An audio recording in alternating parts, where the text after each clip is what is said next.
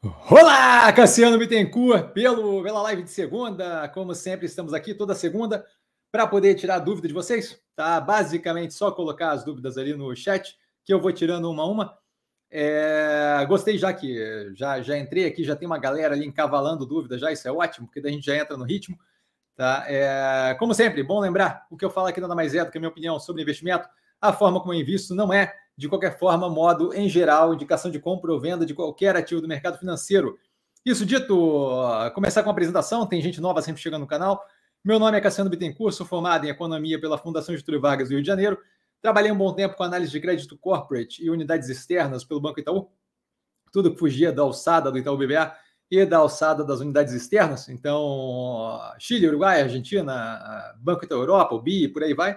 Tá? E também trabalhei pelo Itaú com o fundo de investimento offshore em um outro momento, é, por um bom tempo. Hoje eu sou investidor estrategista do mercado financeiro por conta própria. A gente começa com o Marcelão, que madrugou aqui aparentemente. Marcelão, muito boa tarde, professor. Boa noite, né, Marcelão? É, Para você também? Boa, boa, boa tarde, boa noite, sei lá. Ele começa.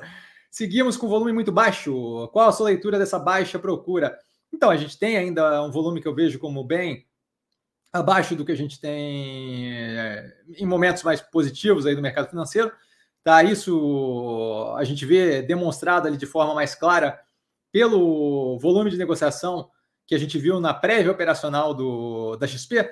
Tá? E aí a gente tem ali uma clareza, não só, especialmente quando, quando compara com mesmo período do ano passado, que, que não era propriamente um período é, dos mais é, bonanza, nem nada disso, mas era um período mais tranquilo ainda assim, começo de governo e tal, era, era, era um período tenso e ainda assim o volume consideravelmente maior negociado.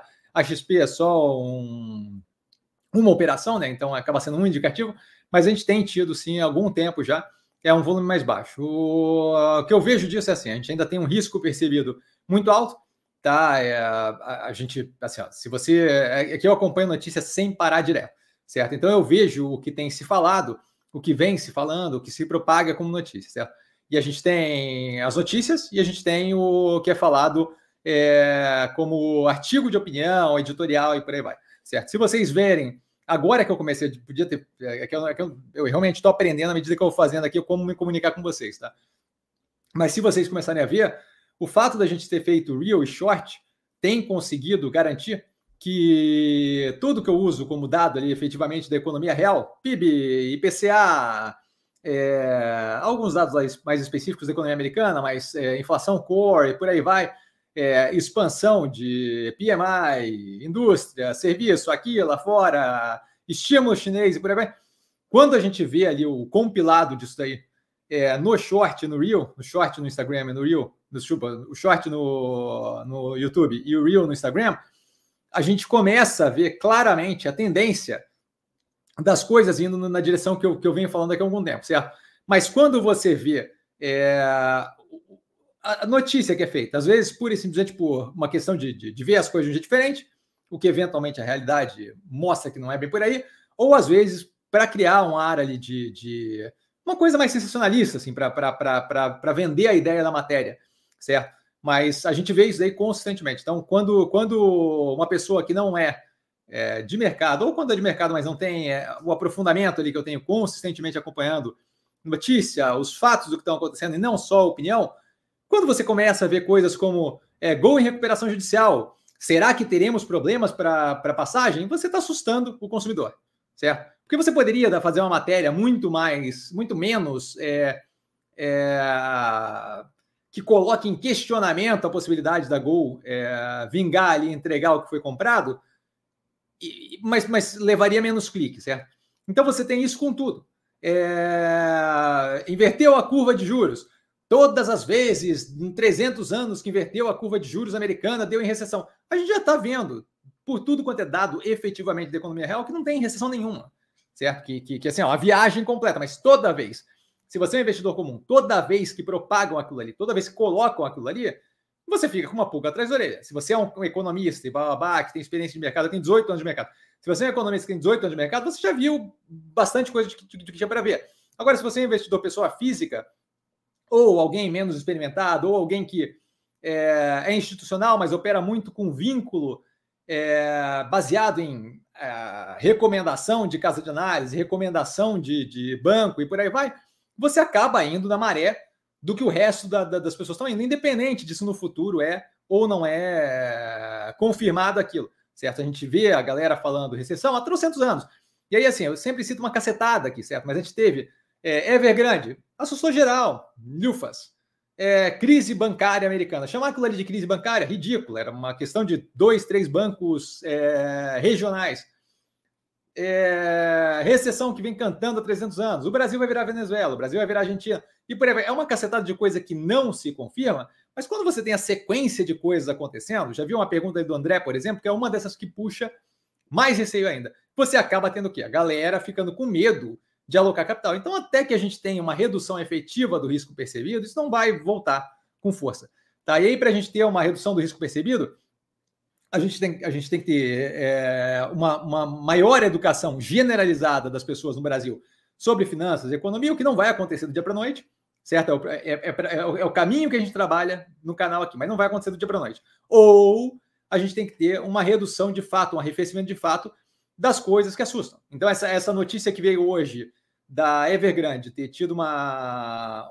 O judiciário lá, um, um, um, um órgão do judiciário em Hong Kong, é, declarando ali a necessidade de liquidação dos ativos que estão vinculados a Hong Kong, várias questões aí para questionar. Primeiro, Hong Kong não tem como ter mando numa operação que é sediada, em sua maioria, na China mainland, né? na, na, na terra da China mesmo. Certo? Hong Kong é basicamente um satélite, então não, não funciona assim. Esse é o ponto 1. Ponto 2. É, a liquidação ali é, é, é, é, o início de um processo de redução, de, de, de, amarrar os pontos e blá, blá, blá que vai ser feito com as partes que estão vinculadas a Hong Kong. Então, um pedaço da operação tem todo o apoio do governo chinês, porque ele não pode simplesmente largar aquilo e deixar simplesmente ir para o buraco. Certo? Então, vai ter todo um processo ali é, de, de desvincular cada laço ali. Mas enquanto esse processo acontece, para quem é conhecedor do assunto, é uma coisa. Para quem não é, o que, o que a pessoa vai ver é notícias do tipo: Evergrande faliu. Será que vamos todos para o buraco? Evergrande faliu. Será que é a crise do subprime de novo? Evergrande faliu e não sei o que, blá, blá, e a coisa não é bem assim. Certo? Mas para até explicar que focinho de porco não é tomada, é um período. Então, assim, enquanto a gente tem é, é, combate ali, né, algum nível de, de entrelaçamento ali de combativo no Mar Vermelho, enquanto a gente tem a continuidade é, de Israel com Hamas e aquele cessar-fogo espalhando ali algum nível de faísca para os países em volta. Enquanto a gente tem eventualmente a Coreia do Norte falando uma besteira ou outra e lançando um míssil aleatório no mar, certo? E aí, e aí sai matéria. Por quê? Porque se gera matéria terceira guerra nuclear, terceira guerra mundial, será que a Coreia do Norte vai bombardear os Estados Unidos? É o tipo de matéria que assim, por favor, sabe? Mas gera. E quando a pessoa começa a ver várias dessas, você começa a ter justamente um arrefecimento do apetite ao risco certo? Então, enquanto a gente tiver essa quantidade de questões, enquanto, assim, ó, um, fator que vai alterar consideravelmente as coisas é o quê? A hora que os Estados Unidos efetivamente der a primeira, o primeiro delta de ponto 25 de baixa nos juros, aí a gente começa a ver um indicativo de downhill. Aí começa a ficar muito mais difícil forçar a barra com o negócio de recessão, de vai ser juros altos por tempo demais e blá blá blá, certo? A hora que a gente vê a, a, o, o, o, Brasil está tá baixando juros há quatro, cinco reuniões, e ainda assim, toda vez que chega para baixar de novo, fica todo um desespero em cima daquilo. Por quê? Porque né, vende-se uma ideia que ainda tem muita tensão e ainda é risco e blá, blá. Então, assim, enquanto você tiver aquilo que eu falo constantemente, certo? É, volume de negociação, preço de ativo, é muito vinculado ao psicológico do mercado. Enquanto você tiver um psicológico do mercado, como o dia de hoje, por exemplo, está todo mundo é, dando faniquito, certo? Em, em pânico, você vai ter esse tipo de reação. A questão é que fluxo monetário e precificação de ativo, que geralmente é consequência desse fluxo monetário, seja mais comprador, mais vendedor, isso daí controla e comanda o mercado no curto prazo, certo? Médio e longo prazo a realidade se impõe. Então, assim, se você, nesse curto prazo, tem uma situação de ainda estão falando da recessão dos Estados Unidos, Podem falar por mais algum tempo, mas eventualmente vai ficar óbvio. Eu, eu achei que 4,9% de crescimento no terceiro trimestre, 3,3% no segundo, no, no, quarto, resolveria, mas aparentemente não. Então, assim, eventualmente vai ficar impossível ficar vendendo essa ideia. Então, eventualmente, aquilo ali arrefece. Um pouco mais de tempo, um pouco menos de tempo, não tem como prever. Tá? Mas basicamente o que eu vejo hoje em dia é isso. A gente ainda tem um risco percebido considerável e isso daí ainda vai um tempo para aliviar. Imagino eu que um grande indicativo da, da, daquela redução ainda estão levantando é, risco em preço do petróleo, que volta a reforçar, dá uma olhada no crescimento da produção americana e blá, blá, blá que a gente comenta aqui no canal, certo? Mas enquanto, imagino eu que início de redução de juros americano vai ajudar bastante, imagino eu que a não, a não escalada daquele conflito ali no, no Mar Vermelho vai começar também a arrefecer. Levou um tempo para a galera desacreditar que Ucrânia e Rússia não ia virar uma guerra mundial, certo? Ainda tem gente propagando isso. Deve levar um tempo para a galera acreditar que Israel e Hamas não vai virar é, uma guerra mundial também. Então, assim, é, é uma questão de ter paciência, mas basicamente o que a gente tem, o que eu tenho de leitura com relação ao, ao fluxo baixo é justamente uma percepção de risco ainda muito exacerbada. Eu não vejo racional para isso, mas no curto prazo você não controla o psicológico dos outros, certo? Então, infelizmente, a gente tem que lidar com esse negócio por algum tempo ainda. Infelizmente, mais ou menos, né? Porque abre espaço ali justamente para as compras, é, alocação de capital em ativos num preço que a gente eventualmente vai dar risada. A galera que está vendendo é, Banco do Brasil hoje a 56, quase 57, estava tava, tava nesse momento de tensão lá nos 28, 29, 30, quando estava comprando. Então, assim, lá parecia um momento negativo, mas era um momento de alocação muito positivo que hoje agora está vingando, certo? O momento positivo foi lá onde permitiu aquela alocação. André, boa noite, mestre, boa noite a todos, amigos do canal Super Educado André, boa noite. É, Rogério, boa noite, Cassiano, e a todos da live, boa noite, Rogério, super educado, como sempre. Rogério, Andrezão também. André, Haddad defendeu um controle de gastos no início do mandato, porém, com este déficit hoje, vemos o contrário, gastos excessivos. Isso pode afastar os maiores compradores da B3 é, gringos, qual a sua visão? Então, primeiramente, é, assim, ó, qualquer coisa pode afastar qualquer pessoa, certo? A primeira coisa é entender que assim, ó, o, a realidade das coisas não necessariamente é o que guia fluxo monetário no curto prazo. É justamente o que eu estava comentando ali é, para o Marcelão, né? Assim, a, a, percepção que as pessoas têm, às vezes é guiada por racionalidade, às vezes não é. Na grande maioria das vezes. Vide Salem, que eu gosto de citar aqui como exemplo, certo? Não estavam queimando mulheres e às vezes homens juntos e afogando eles e jogando no mar e é, botando na estaca e por aí vai, porque tinha muita bruxa. Estavam fazendo aquilo porque a galera começou a ficar insana fora da casinha e justamente isso aí começou a se propagar, jogo de interesse por aí vai. Tá? Então, assim, o fato de algo estar tendo efeito no mundo real não quer dizer que faz sentido. Tá? Então, assim, esse é, esse é o primeiro ponto. Então, qualquer coisa, qualquer coisa pode afetar é, decisão de compra ou de venda de qualquer é, instituição, investidor pessoa física, investidor estrangeiro, etc. Tá? Esse é o ponto um. Qualquer coisa pode afetar isso. Ponto, o ponto que, que vale a pena ver ali é que assim, ó, o que você coloca ali como causa pode afetar a percepção dos outros, mas é claramente uma falta de compreensão do funcionamento do sistema orçamentário brasileiro, certo? Por quê? O déficit que veio hoje é um déficit que foi de um orçamento que não foi feito pelo governo, foi feito pelo governo anterior, certo? É um déficit que já se sabia que ia ter uma baita de um. É um déficit que já, se sabia que existia numa quantidade muito grande, porque veio de um outro orçamento, com várias questões ali que, inclusive, foi pedido é, em crime de responsabilidade fiscal. Espera aí que acho que deu uma travada aqui, vou aproveitar para tomar um copo d'água aqui. Internet deu uma baqueada, sinto muito. Vou voltar aqui, tá? Voltando aqui, ó. Esse, essa questão ali do, do orçamento é falta de compreensão. O orçamento que deu o déficit hoje, é de 2023, o orçamento é composto no ano anterior, certo? Então, aquele orçamento ali é um orçamento do governo anterior. A gente lá no começo teve toda uma briga para aprovar junto ao Congresso o quanto seria é, aprovado ali de exceção do déficit fiscal, do déficit fiscal. Por quê? Porque sabia-se que vinha uma conta que não conseguiria se pagar, a não ser que cortasse completamente, tesourasse a, a capacidade de gasto do governo. Então, o que acontece é que, nesse ano, eu projeto o déficit, o orçamento para déficit superávit, daí vai depender, mas eu projeto o orçamento do ano que vem. E aí, no ano que vem, eu começo a trabalhar para cumprir aquele orçamento. Esse orçamento que a gente teve em 2023 foi feito pelo governo anterior e já veio, naquela época da discussão de teto de gasto e babá, já veio justamente com uma negociação longa junto ao Congresso, que acompanhamos aqui, certo? Onde estavam tentando excetuar uma quantidade de valores ali que vinha do governo passado e que não, não, não fazia sentido colocar na conta junto, porque ia fazer com que o governo atual tivesse que simplesmente enxugar completamente o enxugar completamente o, orçamento de uma forma que era completamente inviável, certo? Enforcar o orçamento brasileiro. Então, assim, esse orçamento agora que veio com grande déficit não tem nada a ver com o Haddad falar de controlar gastos, certo? O Haddad, é, a questão ali do déficit zero, é o governo que entrou em 2023 falando do ano de 2024 para frente. Se vai ser déficit zero, não vai, outros 500. Mas o controle de gastos não estava referente ao orçamento feito pelo governo anterior em 2023, mas sim com relação ao orçamento para 2024. Então, esse déficit que veio hoje não é, de forma alguma, referente à fala do Haddad com relação a déficit zero, nem nada disso. Esse déficit que veio hoje é referente ao, ao, ao orçamento que foi feito em 2022 para 2023 pelo governo anterior, em época de campanha para o governo próximo, certo? Então, assim, tem que. É, é, eu, eu entendo, pode afetar a cabeça de quem quiser com relação ao investimento, mas as coisas não são a mesma coisa certo? Então, assim, é, é, existe uma falta de compreensão do funcionamento das instituições brasileiras no, no país que é muito grande. E isso é uma delas. É, aquele déficit ali, zero tem a ver com o Haddad e com a fala do Haddad. O orçamento que foi fechado agora, que deu discussão e bababá e não sei o quê, para o déficit zero, esse orçamento foi fechado agora para o ano seguinte, certo? De modo que, se você ver, você vai ver que 2022 foi fechado em 2022 para 2023. Um governo anterior para o próximo governo certo? Então, o, Lé não tem nada a ver com o CREA, uma coisa não tem nada a ver com a outra.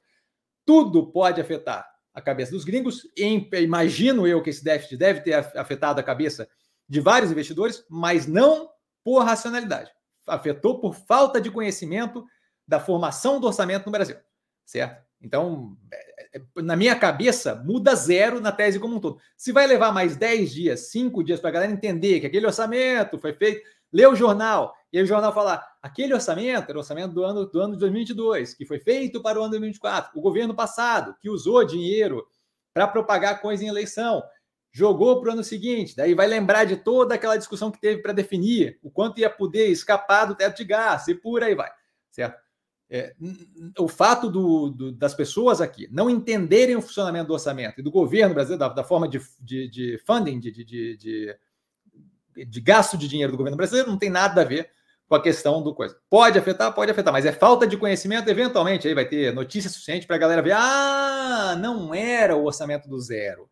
Não era o déficit zero agora, o déficit zero é agora em 2024 sim, aí vai dar todo esse blá, blá. Mas poder afetar sempre pode. Só é importante compreender que não é a mesma coisa, tá? Não estamos falando da mesma coisa. O poder da meritocracia. Cassiano vai fazer análise da Vitia, está abaixo do IPO, caiu 40 esses dias, não sei o que é o 40, se é 40% ou 40 não sei o que. É, eventualmente é possível que sim, não é uma prioridade, tá? A última análise coloca lá que eu não estou com pressa, é uma operação que deve levar mais tempo para engatar. Vale a pena dar uma olhada na última análise do canal, que foi justamente a última análise que a gente parou de fazer a análise todo trimestre. Por quê? A operação está num setor que vai demorar, pelo que eu vejo, ele vai demorar para engatar.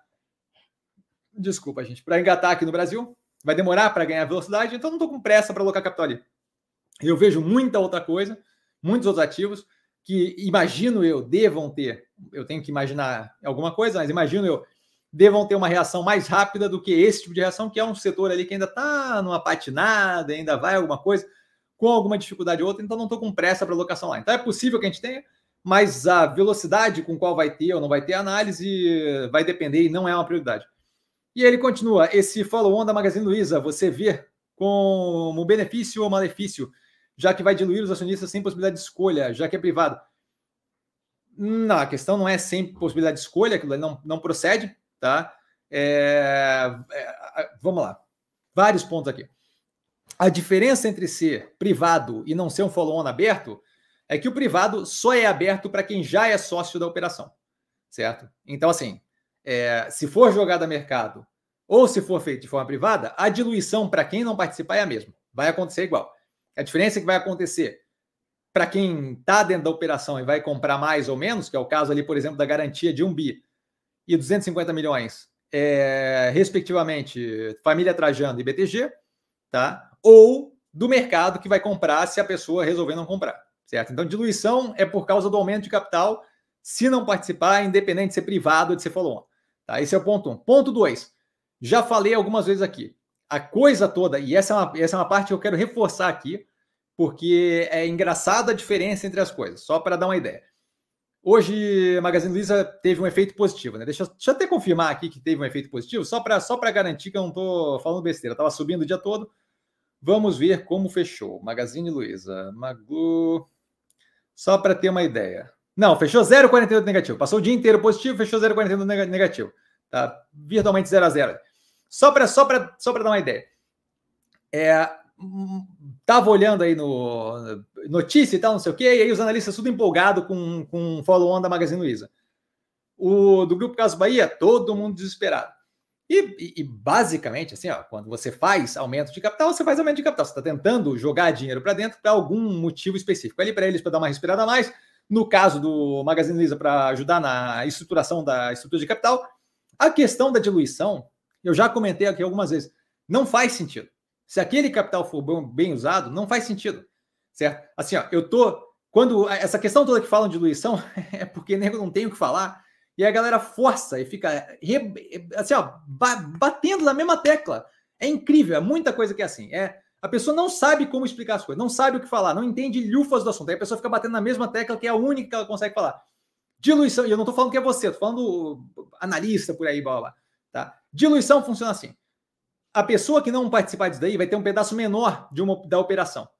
O pedaço menor de uma operação com mais dinheiro, certo? Porque todo mundo não, não, não vão entrar, não, não, não vou fazer ação, eu não vou fazer participação e distribuir de graça. Eu vou fazer participação e distribuir em troca de dinheiro certo? Então, essa diluição, a coisa toda da diluição vai me diluir, não faz diferença, certo? Imagina assim, ó, eu vou dar o exemplo do carrinho de cachorro-quente, porque eu acho que é, que é um exemplo positivo aqui. Eu tenho um carrinho de cachorro-quente, certo? Aí eu vou arranjar um sócio, certo? Eu vou, vou arranjar um sócio. Só para simplificar, vamos botar duas pessoas. Depois vocês imaginam com mais pessoas, mas só para simplificar, vamos botar duas pessoas. Eu tenho um carrinho de cachorro-quente, eu quero aumentar minha operação. Eu não tenho como pegar no banco, eu não quero pegar dívida, então eu vou arranjar um sócio que vai injetar capital e eu vou dar ações para ele, certo? Então eu tenho 10 ações que representam o meu carrinho de cachorro quente, eu vou criar mais 10 ações, certo? Ser diluído em 50%. Vou criar mais 10 ações, certo? E vou dar para aquele cara e aquele cara vai entrar com outro carrinho de cachorro quente. Supondo que o carrinho renda pelo menos o mesmo que o carrinho inicial, eu tenho 50%, metade de um negócio que antes eu tinha 100, e esse negócio vai produzir o dobro do que produzia antes. O que, que eu perdi com a diluição? Zero. Eu perdi zero com a diluição. Zero. Certo? Porque agora eu tenho dois carrinhos, supondo que o dinheiro seja bem alocado, supondo que ele produza pelo menos o mesmo no segundo carrinho que eu produzo no primeiro, eu vou ter o dobro do faturamento, o dobro do ganho, possivelmente aí alguma redução de custo gerencial e tal, sinergia, ganho de escala, não vou nem entrar nessa vibe, tá? Mas assim, tirando a parte mais complexa, eu vou ter no mínimo, no mínimo, supondo que o próximo carrinho renda o mesmo que o primeiro, que eu vou botar ele em outro lugar e não vai é, ter canibalismo na minha operação nem nada, supondo que o segundo carrinho rode igual ao primeiro, eu vou ter dois carrinhos ao invés de um, eu vou ter metade da nova operação que vai produzir o dobro, ergo, por conseguinte, eu vou ter zero de diferença. Se o investimento é bem feito, e aquele segundo carrinho faz com que a gente consiga comprar no. Ao invés de comprar agora no IPO, que é caro pra caramba, porque eu não conseguia comprar grande quantidade, agora eu consigo comprar no Sam's Club. E aí eu pago menos pela mesma salsicha. Aí não só é melhor, não só é, é, é equiparável antes da minha diluição, como é melhor. Porque eu vou ter um ganho ali na redução de custo de, operacional que vai gerar um ganho melhor do que só a soma dos dois carrinhos, certo? Supondo que Magazine Luiza ali, só para dar um exemplo, tá? Eu tenho uma operação que está pagando um juros cavalar sobre o capital que eu tenho alocado de banco ali dentro, certo? Capital de terceiros. Eu sou diluído, recebo esse dinheiro de follow-on, queimo dívida e pago de pagar juros, dependendo da proporção, juros que eu pago versus operação que eu rodo, para mim, sendo diluído, é muito mais benefício. Eu vou ter um pedaço menor de uma operação melhor capitalizada, com uma estrutura de capital melhor, que, dependendo da proporção, dependendo de quem é de dívida, dependendo do uso daquele capital, pode vir a pagar proporcionalmente a minha participação menos juros versus a diluição que eu tive. Então eu tenho um pedaço que é mais rentável do que eu tinha antes proporcionalmente. Então essa ideia de diluição é uma ideia de quem olha para uma coisa chapada e só vê a árvore na frente, não olha para a jossa da floresta, certo? Essa coisa de diluição que, que nego fica repetindo não faz nenhum sentido. Toda vez que alguém falar isso, dê o exemplo da jossa do cachorro quente. Não é difícil, certo? Não é difícil.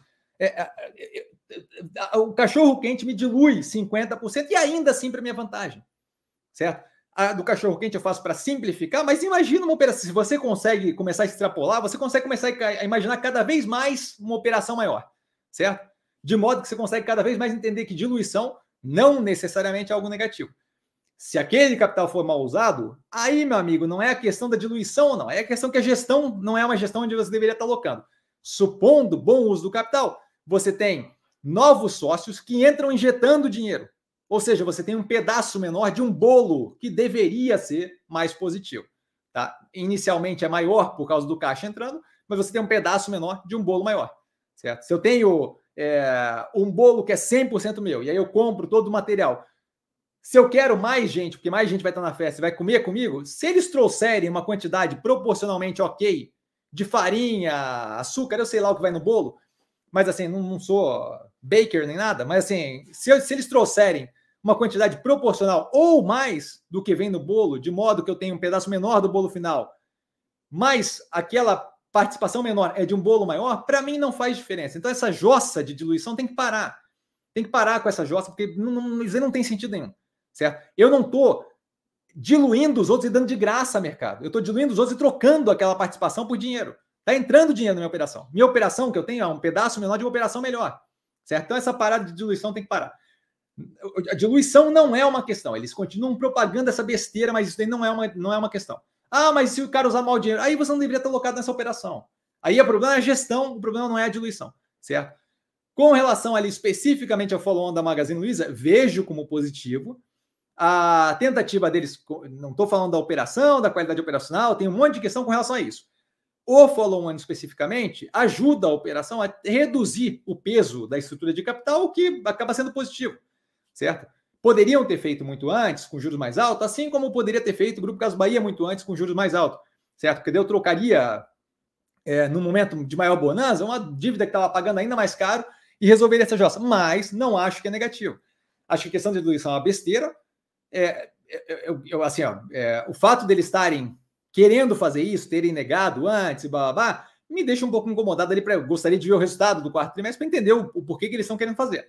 Mas, a princípio, o movimento, supondo que não tem nada de corda no pescoço, nem nada, mas o movimento eu não vejo como nada negativo. Se eles têm uma estrutura de capital que não está agradando do jeito que está agora, não vejo como nada negativo a melhoria dessa estrutura com uma injeção de capital, certo? E eu acho que eles fizeram de uma forma, acho que eles fizeram, ajustaram de uma forma muito positiva no que tange garantir o, a injeção da família Trajano e do BTG, isso daí para eles é mais fácil, porque eles não são uma corporation como é o Grupo Caso Bahia, que tem 350 mil sócios, certo? É, isso daí ajuda, e acho que foi interessante também eles fazerem aí também, isso daí permitido por causa da questão ali, da estrutura de controlador, com uma estrutura que não tem um controlador específico, fica muito mais difícil, terem feito com preço já fechado, certo? Que evita aquele acontecimento do ah, os, os, cavaleiros do apocalipse do mercado botarem fogo no follow-on e acabar dando um resultado ali menos positivo, que foi o caso do Grupo Caso Bahia. Mas acho que é positivo, sim. Assim como no, no caso lá do Grupo Caso Bahia, acho que assim, ó, se você tem uma questão a resolver, vá para cima e resolva. Eu acho que isso daí ajuda a melhorar a estrutura de capital da Magazine Luiza. Espero não ter me estendido demais aqui, mas acho que era necessário falar. PC! Boa noite, Cassiano. Boa noite, PC, o patrimônio tombado do canal Super Educado, como sempre, com boa noite, senhoras e senhores, super, o, o clássico PC. Meritocracia, vou chamar de meritocracia porque não, não vou ficar falando toda hora o, poder da, tá? É, teremos análise da Helbo nesse quarto trimestre? Nenhuma expectativa, não é uma operação que me chama atenção propriamente. A gente teve recentemente, se não me engano, é, tivemos no segundo trimestre, tá? Não, não, não acho que é algo que chame atenção, mas assim, ó, nunca, nunca dá para dizer não, tá? A princípio, foco inicial sempre é os ativos do portfólio. Então, a gente tem aí 34 ativos para matar, tem um, uma boa caminhada antes de pegar a Helbor. É, no começo, assim, quando não tem ativo do portfólio, ah, até porque. É, peraí, vamos lá, vamos com calma. A, o quarto trimestre, em geral, eles liberam tudo picadinho e dura um bom tempo. Então é possível que a gente tenha misturado aí no meio vários ativos que não são do portfólio, dado justamente o fato de que eles vão ser liberados picados daqui até, até metade de março, se não me engano. Tá? Então, então é possível que sim, mas, mas não tenho nada planejado. Tá? Peterson, boa noite, mestre e alunos. Vamos com tudo, boa noite, Peterson, super educado. Vamos com tudo. Meritocracia, você vê esse déficit de 230 milhões, bilhões como empecilho para o Copom não baixar os juros ou ter mais cautela? Eu não vejo nenhuma relação do, de uma coisa com a outra. É, o, o déficit já era previsto, não sei se era essa quantidade específica, mas como comentado ali antes, já tinha toda uma questão de ter pedido espaço aberto no teto e por aí vai, desde o orçamento passado. É, a gente não vê isso daí afetando, porque assim, o déficit que aconteceu, é, como já era previsto, não, não, não tem, a gente não vê aí nenhum, nenhuma geração de descontrole nas contas públicas nesse momento, especialmente com a guinada que está tendo, que está se tentando dar no ano, nesse ano agora, para justamente se vai ser zero, não vai ser zero déficit, outros 500, mas o controle fiscal está se tentando. Tá? Mais do que isso, a gente não vê pressão inflacionária por gasto do governo, nem nada disso. Certo? A gente vê uma inflação que deveria ter reflexo caso o governo estivesse tocando fogo em dinheiro, mais agressiva. E a gente não vê. A gente vê o que a gente vê é um dólar controlado, certo? Essa, a, relação de troca também teria é, sido afetada se tivesse algum nível mais agressivo de dispêndio descontrolado ou de desconfiança com relação é, a capacidade do governo de pagar dívida, certo? Do Brasil de pagar dívida. Jesus, arrebentei meu braço aqui. É, esse tipo de coisa. Tá? Então, não vejo como motivo de cautela. Volto a reforçar, acho que tem uma falta de compreensão gigantesca do mercado com relação ao processo de formação. A gente realmente deveria ensinar na escola instituições do Brasil, tá? Porque as pessoas não compreendem que esse orçamento e também memória aqui no Brasil é, é, fraca, assim, porque as pessoas não lembram que a gente teve uma discussão gigantesca no começo do ano, justamente para passar aquele furo no teto, aquela exceção ao teto, a esse tipo de gasto, certo? Não lembro se era nesse valor, tá? Mas é a gente ali, ali dentro, se não me engano, também tem a questão dos precatórios que foram pagos numa raquetada agora para não deixar acumular no futuro. Então, assim, é, isso daí a gente está falando de um orçamento que foi feito em 2022 para o ano de 2023. Não vejo qualquer tipo de pressão inflacionária nesse momento é, que indique qualquer tipo de efeito mais negativo pro, pelo gasto que foi feito durante esse ano. Daqui para frente, acho que é importante se manter o mais casado possível, ou pelo menos mostrar a intenção de fazer aquela questão do déficit zero. Mas aí, a gente está falando do orçamento feito por esse governo de 2023 para o 2024, já dentro do arcabouço fiscal. Arcabouço esse que tem penalização caso não seja cumprido até um certo nível ali a meta fiscal. Tá? Alexandre, sempre presente. Boa noite, Cassiano e amigos da live. Super educado, carinhoso, gentil. Boa noite, Alê. É, pensei que o mercado fosse reagir mal à última notícia da SB, mas pelo visto acho que gostaram. É, é assim, não, não, não acompanhei o preço do ativo hoje. É, acho que o mercado, é, acho que qualquer pessoa que esteja reagindo à notícia está é, reagindo na base do chute. A gente não tem nem a confirmação da veracidade do que foi dito pelo Laura Jardim.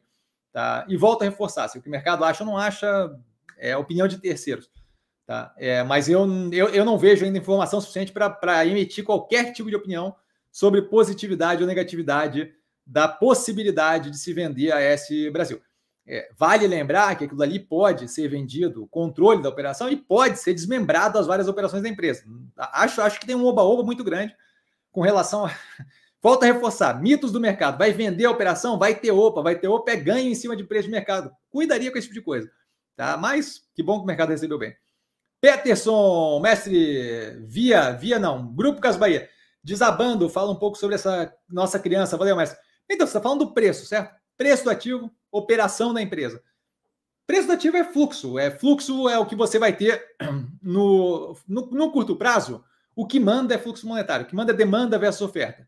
Aí, meu amigo, assim, ó, é, é, o preço está caindo porque tem mais força monetária vendendo do que, do que comprando, mas não, assim, a operação continua a mesma da semana passada, continua a mesma do mês passado, é basicamente isso. Estamos num processo de reestruturação da, da operação e vai levar um tempo.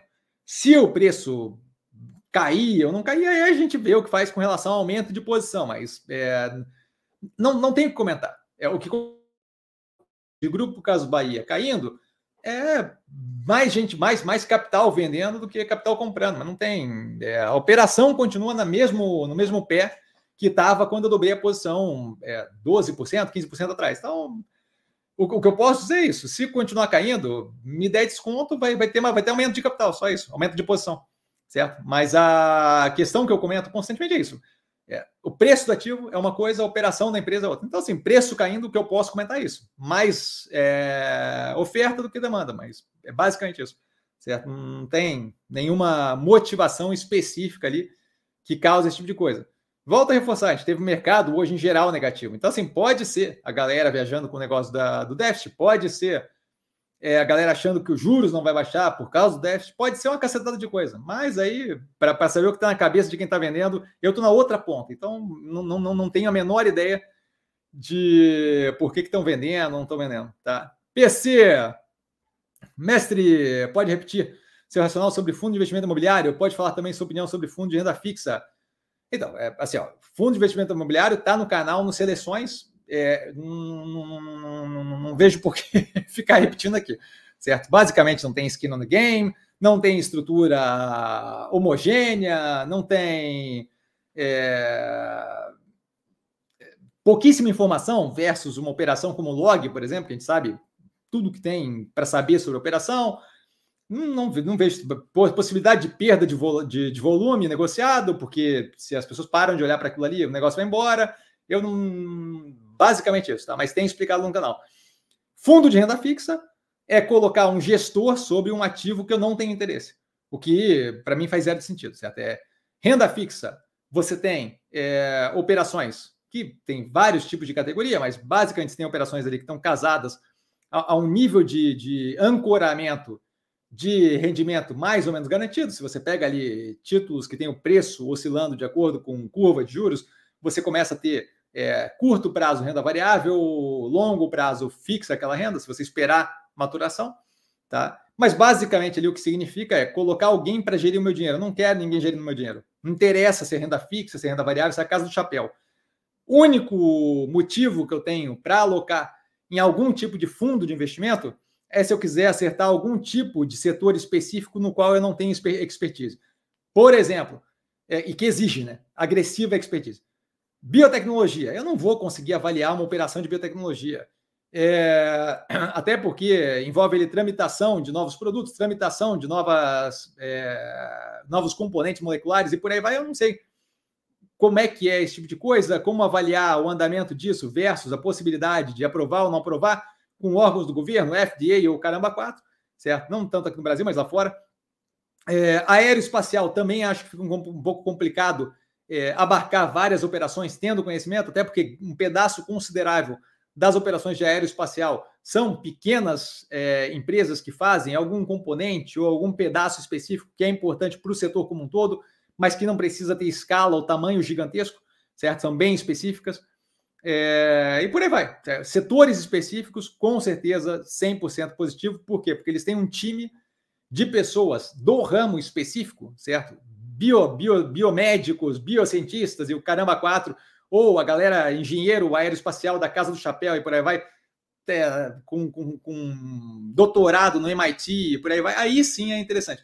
Tirando isso, eu não quero ninguém tocando meu dinheiro. Eu faço gestão do meu dinheiro, especialmente com renda fixa, que é um ativo que eu não tenho nenhum interesse. Tá? Então, assim, não tenho interesse em ter alguém gerindo meu dinheiro, especialmente com ativos que eu não tenho qualquer nível de interesse. Tá? A gente vê consistentemente aqui as operações do portfólio é, maturando e maturando, com um ganho analisado consideravelmente acima de qualquer nível de renda fixa. Por mais. A Minerva levou 4, 5 anos para maturar e maturou pagando 25% analisado. Então, assim, não, não, não onde é que consegue renda fixa de 25% analisado, fora, descontando ali, sem contar dividendo. Tá? Então não tenho nenhum interesse. É, meritocracia, o follow-on da Magazine Luiza vai arrecadar 1,2 bilhões. Esse é o valor de mercado da Casas Bahia. Não seria melhor a Magazine Luiza comprar a Casas Bahia? Não faz sentido? Você tem que perguntar para a gestão. Não sei se consegue comprar a Casas Bahia. Não sei se a galera está disposta a vender nesse preço. É, mas, mas aí volta a reforçar. É, tem, tem que ver com a gestão. Não, não, não tem ou faz sentido, não faz sentido. Não sei se conseguiria ir a mercado e comprar nesse preço.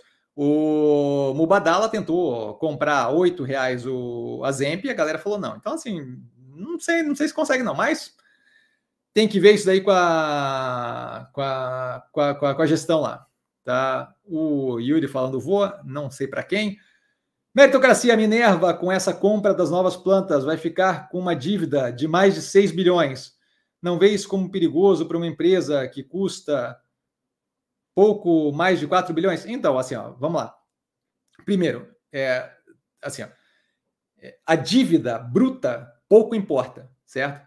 Se eu compro uma máquina de fazer dinheiro e aquilo ali aumenta minha dívida para X e aumenta o meu EBITDA, minha capacidade de gerar grana com aquilo, para uma cacetada a mais, minha alavancagem cai, certo? Então, assim, então, é, dívida bruta especificamente não é relevante, certo? Você é, a, a, a, ver a dívida bruta fora de contexto não faz sentido, certo? Ah, tal empresa tem uma dívida de, de 10 bilhões. Não interessa se ela tem um EBITDA de 12, certo? Ela, ela tem menos de um, de um, de um, menos de uma vez dívida líquida sobre EBITDA, certo? Então, pouco importa. Dívida bruta sozinha quer dizer zero certo? Minha dívida versus a minha capacidade de pagamento é a parte que interessa. A alavancagem vai ter algum nível de aumento, nada que eu ache que seja problemático, tá? Vale lembrar que as operações, as 16 plantas, elas não vêm para eu construir do zero, elas vêm rodando já. Um processo que, como falado na análise do canal e como falado na época da, da divulgação da, da, da operação, é, a empresa já teve um swap de uma troca de plantas com a Marfrig, então ela sabe como adaptar as operações do Marfrig. Então aquilo ali deve entrar rodando já muito casado com a qualidade operacional, com possibilidade de ganho de sinergia e por aí vai, tá? ganho de escala e por aí vai. Então essa parte é, deve entrar rodando. Valor da dívida de forma valor absoluto quer dizer zero, certo? Então a gente tem um aumento no endividamento e um aumento na capacidade de pagamento, certo? Um aumento no, no, no, na geração de caixa operacional. Tá? Esse é o ponto 1. Um. Ponto 2. Valor da empresa quer dizer zero com relação à capacidade operacional, certo?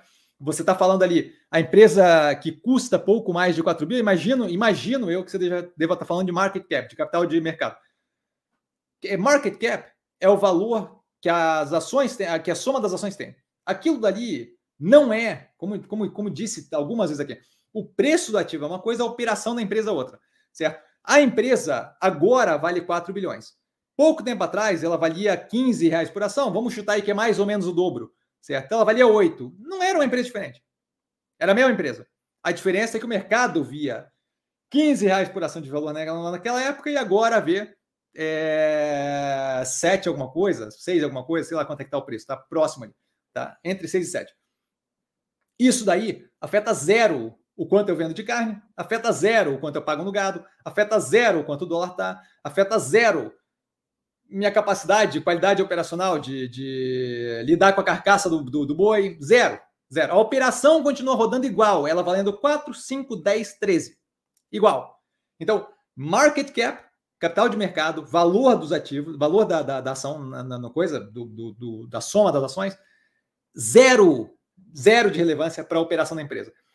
Magazine Luiza, valor de 10 bi, 5 bi, 2 bi, a caixa da, da, da Magazine Luiza vai vender igual, e-commerce vai vender igual, vai comprar com fornecedor igual, prazo com fornecedor igual, tudo, tudo roda igual. A, pessoa, a empresa não vai vender menos televisão por causa disso, nem mais televisão por causa disso. Então não dá para misturar operação da empresa com preço do ativo. Ah, mas por que, que você acha então que o preço está caindo? Porque o mercado tem uma visão daquilo se, se o mercado tem uma visão daquilo, não quer dizer que faz sentido. Se fosse o mercado sempre casado com o que vale a empresa, eu não teria como fazer dinheiro, nunca ganharia dinheiro. Certo? Eu ganho dinheiro justamente quando eu compro um negócio por um preço muito baixo, Ocean Pact a 1,86 e o negócio sobe, Ocean Pact 5 e pouco. Aí a gente ganha dinheiro. Por quê? Porque estava descasado da realidade aquilo. Certo? Então, volto a reforçar. Market cap é uma coisa, Tá? O quanto vale ali a empresa é uma coisa, de acordo com o que estão dispostos a pagar, não quer dizer que a empresa vale aquilo, assim como o valor contábil também é outra vibe que não tem nada a ver com isso. Outra coisa é a operação da empresa, certo?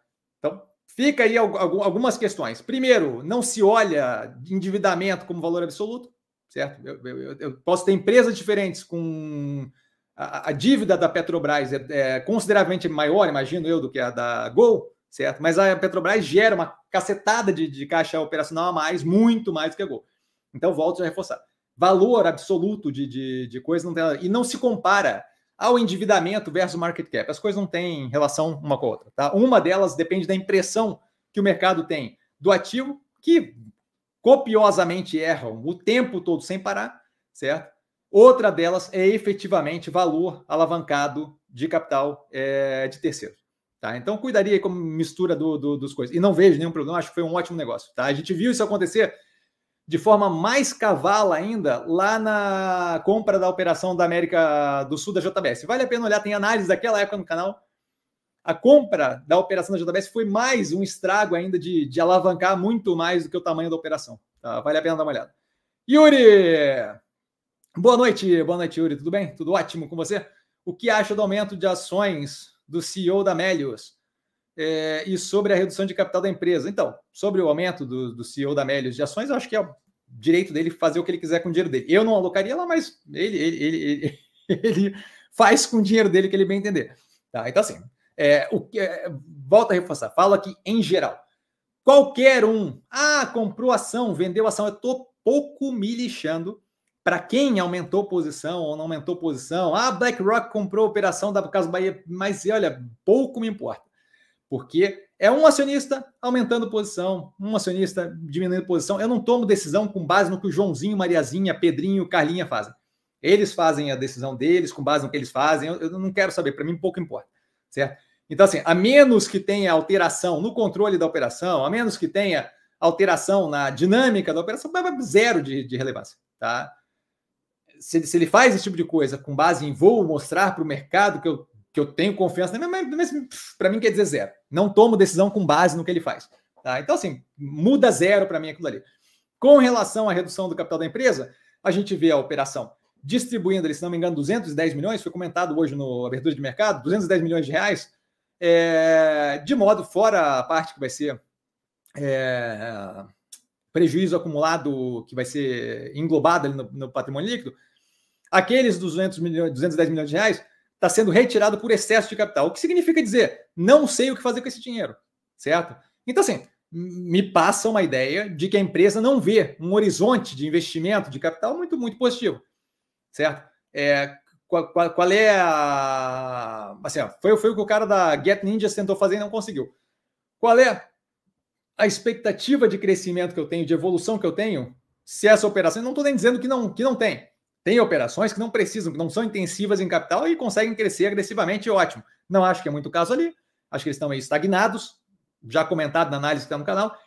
Mas assim, é, ele está dizendo que assim, ó, eu não pretendo fazer grandes investimentos a ponto de pegar esses 210 milhões de reais e distribuir para a galera, porque eu não, vou usar.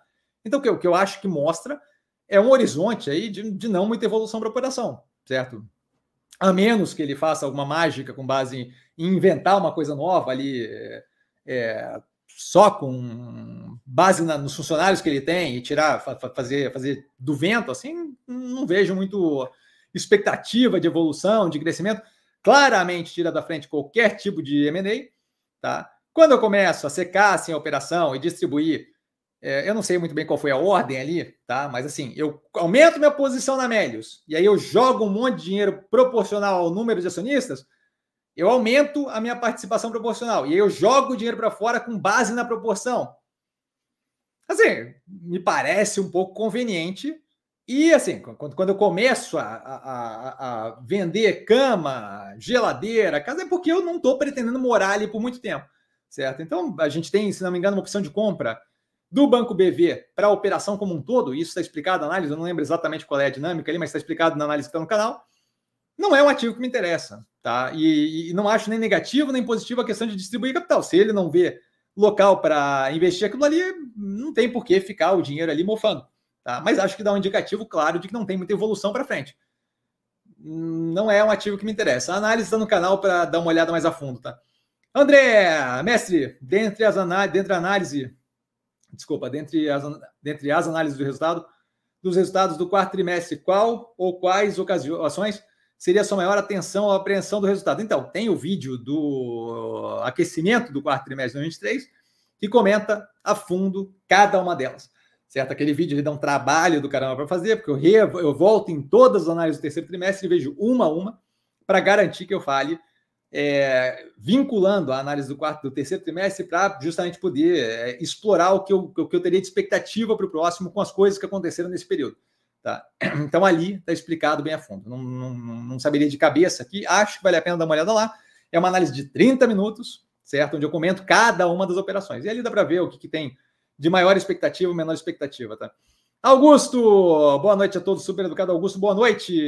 Cassiano, É, vai ter análise da Gol? Você vê alguma oportunidade? Não vai ter análise da Gol tão cedo, num período de recuperação judicial, onde a gente vai ter um cenário ficando bem nublado, certo? Grande parte das conversas ali e das negociações vão ser feitas é, em porta, a portas fechadas, certo? Porque você não pode justamente é, discutir abertamente aquilo ali, envolve é, tomada de decisão estratégica, envolve é, acordo com credores e por aí vai. Não acho que aquilo ali vai ser é, muito aberto de informação, vai, vai dar pouca informação, tá? É, não vejo como, como oportunidade, por quê? Porque é, é, é, chute, certo? Nesse momento, tomar decisão ali é chute. Ah, Cassiano, mas você acha que o governo vai deixar falir? Não acho que o governo vai deixar falir, porque o setor aéreo vira um oligopólio, já é um oligopólio. Basicamente, o que a gente tem aqui no Brasil é Azul, Gol e Latam, tá? Já é um oligopólio, eu não acho que o governo. Isso, assim, tava falando com a Anne isso hoje, tá? É, a gente tem um cenário onde 2024 a gente tem eleição, eleição municipal, agora, nesse ano. Tá? E a gente tem dois anos para a eleição presidencial. E assim, ó, querendo ou não, esse tipo de processo se arrasta, tá? O negócio da Gol se arrasta. E a gente já está com discussão de reeleição, não vai ser reeleição, quem vai suceder o Lula, vai ser o Lula, não sei o quê, Tarcísio vai entrar, não vai entrar. Agora, imagina quando chegar é, passando o tempo aí. Então, assim, é, se você pensa num cenário onde o governo tem toda a desculpa do mundo para não deixar acontecer uma desgraça ali, certo? Por quê? Porque é um setor estratégico, porque vai ferir o consumidor e vai ferir o consumidor. Se eu reduzir a competição, você vai ter uma demanda de voos que vai desconsiderar uma, uma, uma, uma empresa, certo? Por mais que a Azul e dividam os pedaços da Gol, da, da Gol, ainda assim. Opa, travou aqui de novo. Deixa eu só tomar um gole d'água e aproveitar aqui. Desculpa, galera. Não sei o que tá dando aqui com a internet. Acho que trovão, chuva e tal. Por mais que você, é, voltando ali, né? Por mais que você tivesse um cenário no qual é, az, é, Gol e Azul e Latam simplesmente dividam a Gol entre elas e comecem a operar direto, isso não, não, não rende de uma hora para outra, certo? Isso dá trabalho. Dá trabalho, quando, quando dá trabalho, o que, que significa? Significa que eu tenho menos voo do que eu tinha com a Gol operante para oferecer. A demanda continua a mesma, a demanda continua a mesma, tem menos voo, o governo tem um projeto aí de voo a 200 reais, não sei o quê. Quando eu faço o somatório, disso que eu vejo pressão inflacionária em Gol. Por quê? Em voo. Por quê? Porque eu tenho voo a menos do que eu tinha quando a Gol estava operando e agora eu tenho a mesma demanda de antes. Aquilo ali gera pressão inflacionária. Uma coisa que nenhum governo quer, véspera de eleição, especialmente eles tentando emplacar município, já passando um perrengue para ter representação, é o quê? É eu começar a ter como arma ali usada contra mim que eu encareci voo no Brasil. Certo? Então acho pouco provável. Aquilo ali vai virar. Aquilo ali, a companhia aérea vai ser uma arma por um grande ponto. Eu lembro de operar a Varig na época 2006, 2006, 2007, alguma coisa assim. Operar a Varig de fazer grana no intraday, basicamente, quando o Lula falou, eu vou salvar a Varig, no dia seguinte desfez, certo? Então, assim, é, naquela época, com uma empresa completamente depenada e quebrada já, ainda assim houve o espírito de vou tentar. Acho eu que o governo, que já vinha com um plano de auxílio, vai fazer o possível e o impossível para não deixar que isso daí vire uma desgraça, porque vai afetar claramente é, viabilidade política de, de, de para essa eleição e para a próxima. Tá? É, além disso, de fato, tem um, um, um cenário ali é, completamente com argumento. Tá? Não estou tirando a parte ali do ah, político, eu não estou falando que ah, eles vão agir populismo. Não, não. Você tem um argumento sério para que setor político, para que setor aéreo, tô, tá complicado, para que setor aéreo seja considerado uma, uma área estratégica. Claramente é. Você vai afetar uma cacetada de operação se você simplesmente deixar enxugar o número de voos que o Brasil tem. Então, sim, você não é o tipo de coisa que você conseguiria resolver de uma hora para outra, não é o tipo de coisa que é interessante para o governo fazer. Já tinha um plano para lidar com isso, e eu não acho que a Gol, quando, quando fez a análise da Gol, eu não estava pensando em falência. Eu estava pensando, olha, a operação é, vem mais alavancada e com a estrutura de capital menos positiva, eu prefiro a Azul. Não tenho interesse em alocar na Gol também, porque eu acho mais arriscado e acabou sendo pior do que do, do, do que do que do que estava aparente ali, certo? Especialmente não tanto pela dívida tão grande, mas eu acho que muito mais pelo cronograma da dívida está muito colado é, no momento de hoje. De qualquer forma, o governo já demonstrou interesse em ajudar. O setor é, é estratégico, afetaria uma cacetada de consumidor. É o tipo de coisa que, que atrapalharia bastante ali a economia como um todo. Não acho que, o governo teria, teria, teria problema em ajudar certo? Você tem aí planos e mais planos de BNDES, vai ajudar não sei quem, esse daí entraria numa dessas. É, é, é, eu não acho que eles precisam é, bailout, não acho que eles precisam é, é, dar dinheiro para gol, de graça, certo? Eu acho que tudo que é necessário ali é pura e simplesmente alongar prazo de endividamento e ponto, certo? Talvez algum nível de juros subsidiado, mas é isso. Eu não acho que tem ali, eu, eu olhando por cima, não, não, venham dizer que Cassiano falou. Eu olhando por cima, me parece que me parece que é uma questão muito mais de cronograma do endividamento. Se eu esticar, a Gol vinha com uma rentabilidade positiva, melhorando a operação.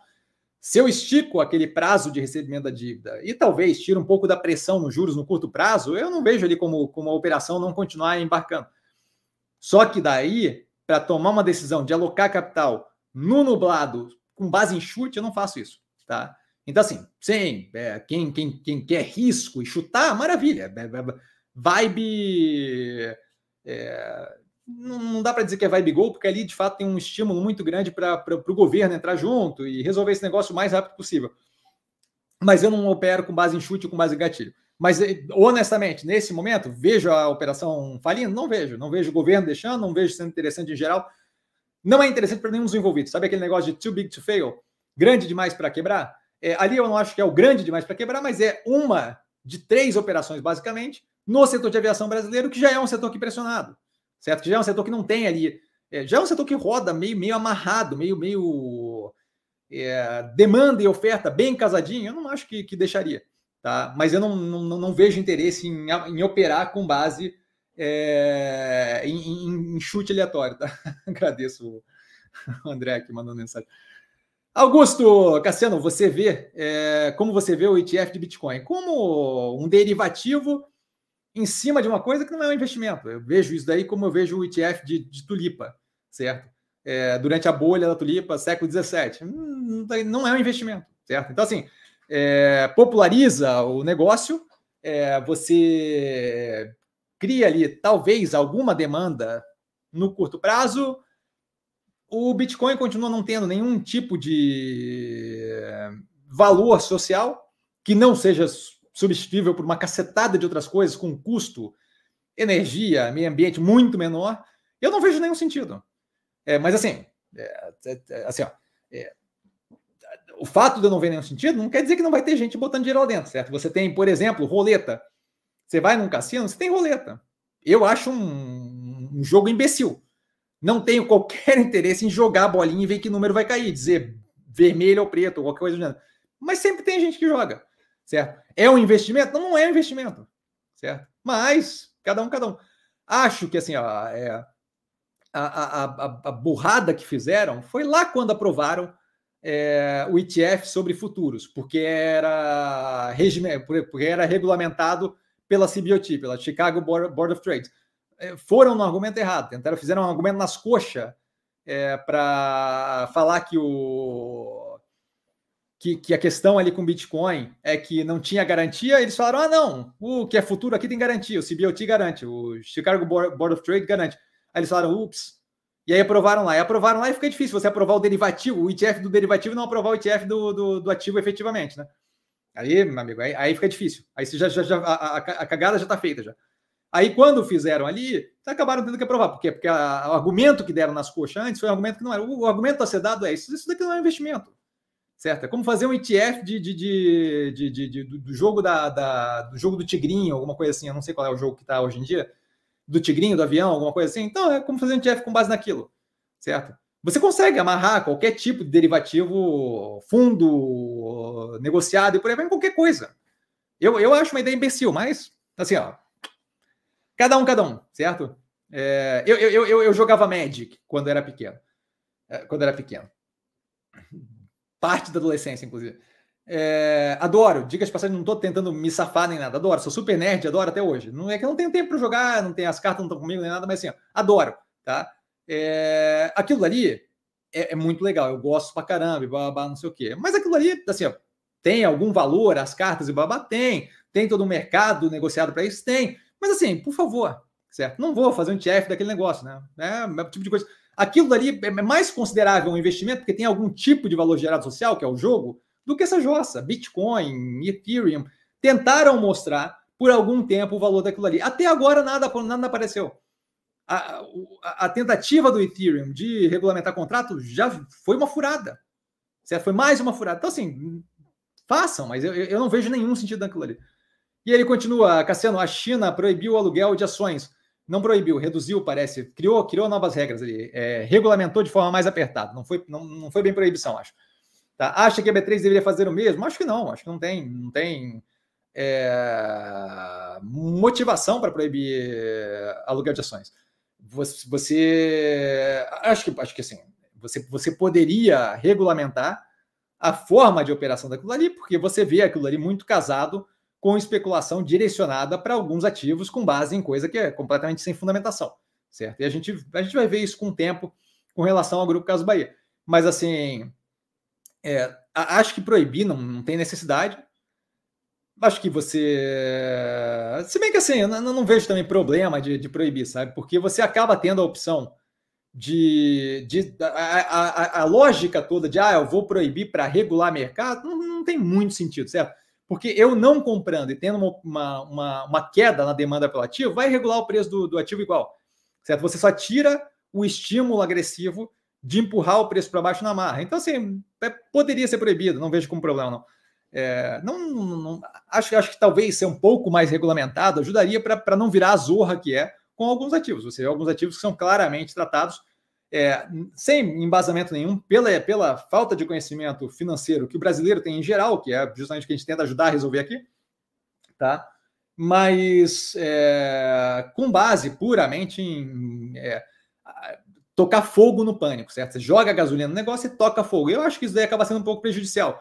Você vai ver é, em várias operações, aí já veio gente falar comigo em várias operações, certo? Depois que a operação vinga, a galera vem, pô, deveria ter segurado, não deveria ter vendido naquela hora, fiquei apavorado, fiquei com medo. Esse tipo de coisa eu acho que é sacanagem, sabe? Eu acho que é vacilo.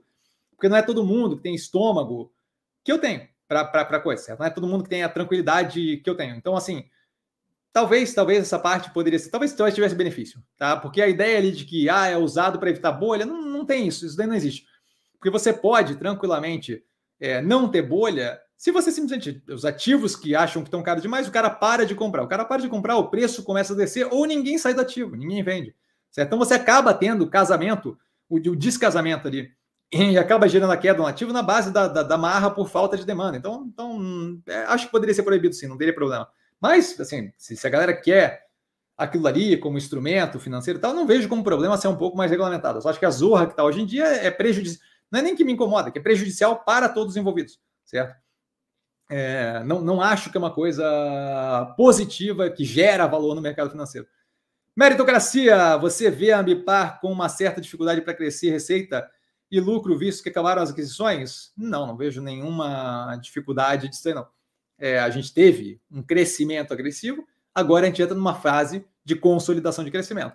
Essa consolidação de crescimento envolve ajeitar todo todo o meio campo ali, para daí justamente poder ter continuidade de ganhos com crescimento dos mercados. A gente tem ali, na última análise, se não me engano, eu coloquei é, o, o quadro, se não me engano, não, coloquei, eu dei uma olhada agora para o aquecimento do quarto trimestre, e você vê lá o quadro de crescimento orgânico. Você tem um crescimento orgânico, além das aquisições. Então não vejo é, dificuldade nenhuma para isso, não. É, com relação ao lucro, a gente tem um crescimento por alavancagem que acaba pesando por despesa financeira, por, pelo resultado financeiro, que é mais que natural. Eu cresço por alavancagem, eu vou ter uma despesa financeira que vai, por algum tempo, me incomodar. E aí, aquilo ali justamente me permite, é, quando eu saio daquele buraco, buraco, quando eu saio daquela pressão da alavancagem, que o açaí tá, que ela tá, quando eu começo a depilar aquilo ali, eu começo a ter o quê? Uma operação que é trocentas vezes maior do que antes, porque eu cresci por alavancagem, com capital de terceiros, e aí o lucro começa a crescer agressivamente porque começa a ter menos é, resultado financeiro negativo incomodando. Tá? Então não vejo como problema nenhum. Não. Pedro, boa noite a todos. Boa noite, Pedro. Inclusive ele. Vou fazer uma pergunta em partes. Ok, deixa só eu dar um boa noite aqui para o queridão. Érico, boa noite, professor, querido professor, e a todos, todas na live também super inclusivo, marcando A Presis prestigiando sempre a melhor live do mercado financeiro. Valeu, queridão. Pedro, vamos lá. É, pergunta em partes. É, imagino que cada empresa execute o CAPEX de uma forma diferente.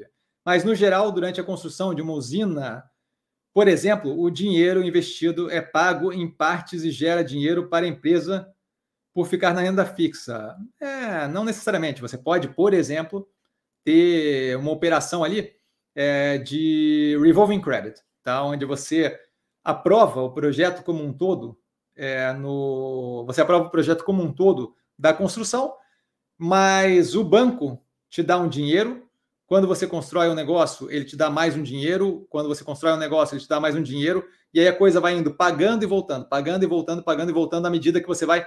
É, você tem a garantia para fazer o projeto, mas você vai recebendo aos poucos à medida que você vai pagando. Então, é, é, é, não necessariamente, tá? Ele continua, ou é um dinheiro que fica sumido só no balanço durante a construção e depois passa a incrementar a DRE quando entra em operação. Não, então a DRE não tem nada a ver, né? A demonstração do resultado do exercício, isso daí vai, esse, esse dinheiro aí que ele toma para fazer o CAPEX vai aparecer no balanço, certo? Como empréstimo. Outra coisa que acontece consistentemente também é você ter o projeto em construção e ir garantindo o funding à medida que o projeto vai, vai, vai, vai sendo construído. Às vezes você tem empréstimos que são vinculados a partes específicas do projeto, certo? Você tem algum estímulo do BNDES para pá eólica, então você consegue aquele empréstimo à medida, no momento que você chega no ponto de construção da pá eólica. Aí você consegue captar aquele, aquele, aquele dinheiro. Você tem uma carta de intenção antes, mas não tem o capital ainda e por aí vai. Então, assim, você tem, especialmente ali na indústria de. Essa é outra indústria que tem bastante isso, indústria de autopeças.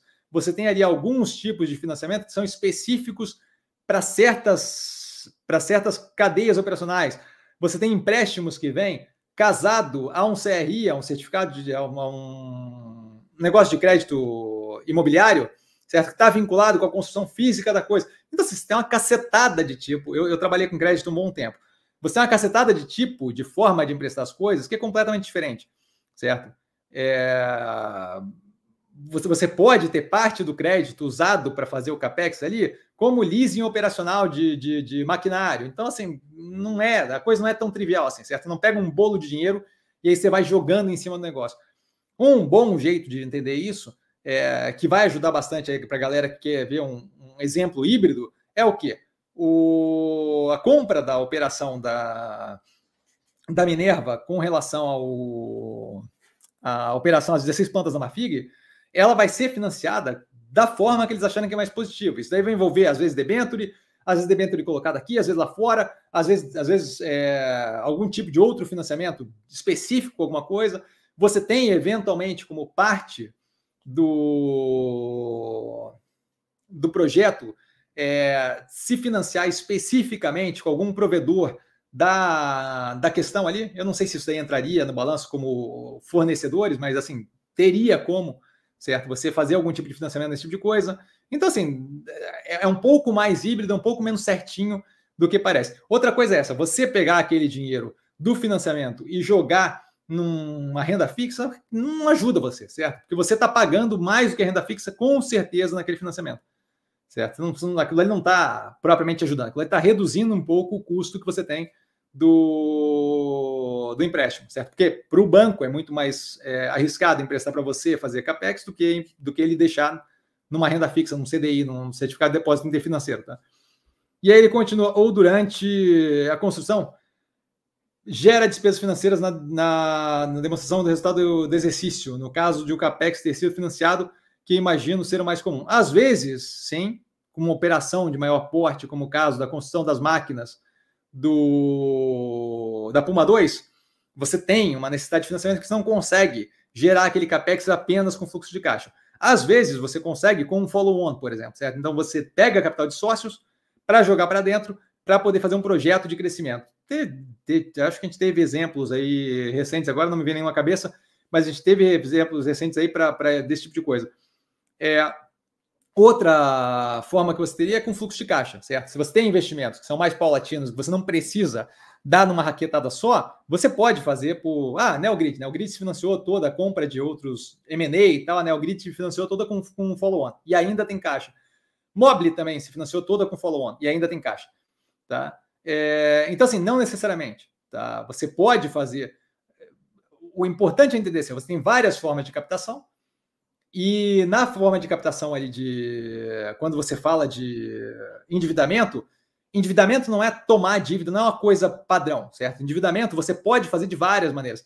Você tem, por exemplo, se você tem é, um, um, projeto, se você tem um dinheiro que vem do governo como é, um projeto de, de estímulo a alguma área específica, e esse dinheiro vai começar, é, é, é entregue um ano depois do start da, da operação. Você tem como pegar, por exemplo, um bridge loan, certo? Um, um empréstimo ponte que vai ser servido por um grant, por, um, por, um, por um, uma grana injetada do governo lá na frente, uma vez que estiver na etapa tal, para garantir que você arriscou tanto que vale a pena o governo te ajudar com aquilo ali. Então, assim, tem uma caceta, não, não é trivial assim, especialmente quando eu falo de projeto de maior porte, você leva em consideração muita coisa. O funding não é uma coisa que eu não vou no banco, não é como uma pessoa, certo? Não vou no banco e pego. Se bem que uma pessoa também tem vários tipos de, de empréstimo.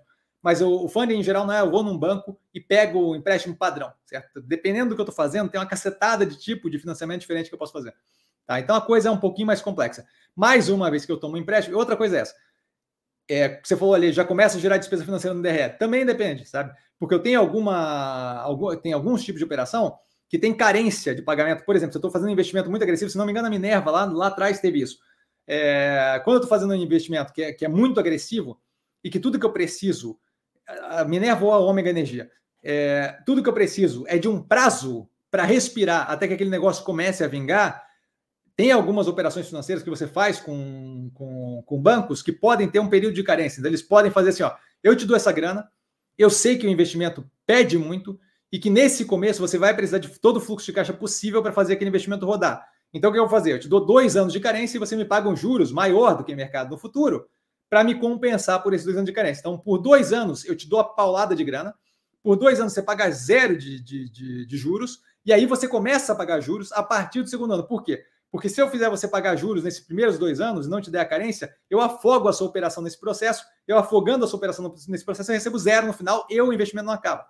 Tá? Então, assim, tem várias e várias e várias modalidades de, de, de alavancagem para investimento. Tá? Então, não é tão, sinto muito, mas não é tão padrão assim. Tá? E ele continua. Já volta ali no André. Em algum momento você já ficou. Ah, não, peraí. É, já é outra pergunta. Já. André, Grupo Cas Bahia está abaixo do seu último preço pago, mestre. Terá mais aumento de posição? Sem pressa. Estão botando para derreter, vamos esperar. Tem café no bullying aqui, mas, mas eu não estou com pressa. Porque assim, ó, é, é, aquilo que eu falei antes, certo? Ah, não sei o que e tal. É, tava 50 centavos, você não vai alocar e tal, não sei o que. Olha, não estou com pressa. Você vai derreter, derreter e derreter, eventualmente eu dou uma raquetada, certo? Mas vamos esperar, vamos dar, vamos dar espaço aí, tá muito, tá muito em cima é, tem espaço aí para derreter, eu não vou ficar jogando dinheiro a qualquer preço, certo? Se a galera está desesperada e se vai derreter bastante, vamos deixar derreter. Deixa derreter, daqui a pouco vem mais uma. E aí dá para dar raquetada de grande porte, certo? Que nem o caso lá da, da Ocean Pact. Nos 2,82 começou a ficar ridículo, eu comecei a dar traulitada para dentro, que foi agora o que a gente fez em Grupo Caso Bahia, é dobrar a posição. Derrete um pouco mais, dá para dobrar a posição de novo, certo? A gente continua fazendo assim, mas sem pressa. Não, não, não adianta querer é, assim, é uma maratona, não é 100 metros rasos. Não, não adianta querer acelerar as coisas se o mercado está dizendo, olha, a gente não, a gente vai afundar esse negócio até o final. Se vai afundar até o final, eu pego lá no final, eu pego antes do final, eu vou pegando.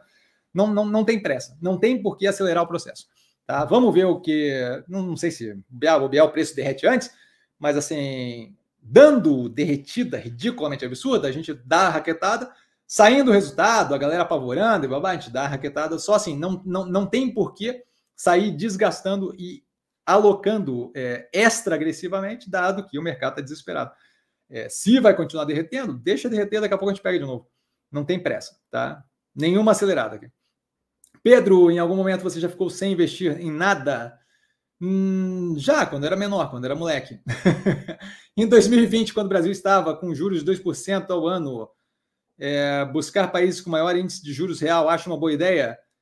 Eu não consigo voltar no tempo para buscar em 2020, você entende? Mas falando sério aqui, não, não, não, não, não, não dá para basear em um dado, certo? Você não consegue basear em uma coisa. Ah, quando o Brasil estava com juros de 2%. Não, não interessa o juros de 2%, certo? É, Japão tem juros muito baixos há 300 anos. Por quê? Porque eles vivem numa estagflação violenta, numa estagflação não, numa, numa estagnação de crescimento econômico é, com deflação, certo? Há bastante tempo. Então, assim, não quer, os juros baixos não quer dizer nada se não tem um contexto, certo? Volto a reforçar. A ideia de que a gente consegue analisar as coisas com base em um dado, dois dados, não, não existe isso, certo? Se o Brasil estava com juros a 2%, e aí eu, eu, sei que não é esse o caso, porque Brasil, mas assim, é, se o país X estava com juros de 2%, pode ser, porque ele está é, tentando estimular crescimento e as coisas estão indo, e bababá, e não sei o quê, e nada demais. Pode ser, porque o, como o Erdogan é, que não estava em 2%, mas estava bem abaixo do que deveria, ele resolveu que o que ele quer daqui para frente é baixar os juros e ver a inflação cair. Agora o juros está em 45%. Por quê? Porque deu errado, porque não faz sentido, certo? Pode ser porque o país não consegue de forma nenhuma estimular crescimento e está tentando desesperadamente baixar os juros, pode ser uma questão de coisa. Então, assim, não dá para pegar uma informação, um dado e querer determinar o que, que seria interessante buscar ou não buscar, certo? Então, é, tem, a gente tem que parar com essa ideia que o mercado propaga consistentemente, que eu olho para uma coisa e falo, não, olha, veja bem, o juros está assim, então eu vou investir no Zaire, que eu acho que lá está muito mais interessante, esse besterol, tá? A gente avalia o, a conjuntura como um todo, certo? A gente não está alocando capital no Brasil por causa dos juros que está em X, nem por causa da nível da bolsa que está em Y, nem por causa do governo que é X ou Y, a gente aloca por causa da, do, da conjuntura da coisa. A ideia de querer analisar com base em pouquíssima coisa é uma ideia simplista que, que, não, que, que não rende positivamente, certo? É, é, é tomar decisão com base em menos informação do que tem disponível, não faz sentido, certo? Então, não dá para definir com base nisso. Érico, professor, você acredita que tem alguma possibilidade da Azul pedir recuperação judicial como a Gol? Na sua opinião, essa recuperação judicial da Gol afeta positivamente ou negativamente a Azul? Gratidão sempre, querido professor. Sempre um abraço, sempre, sempre um prazer.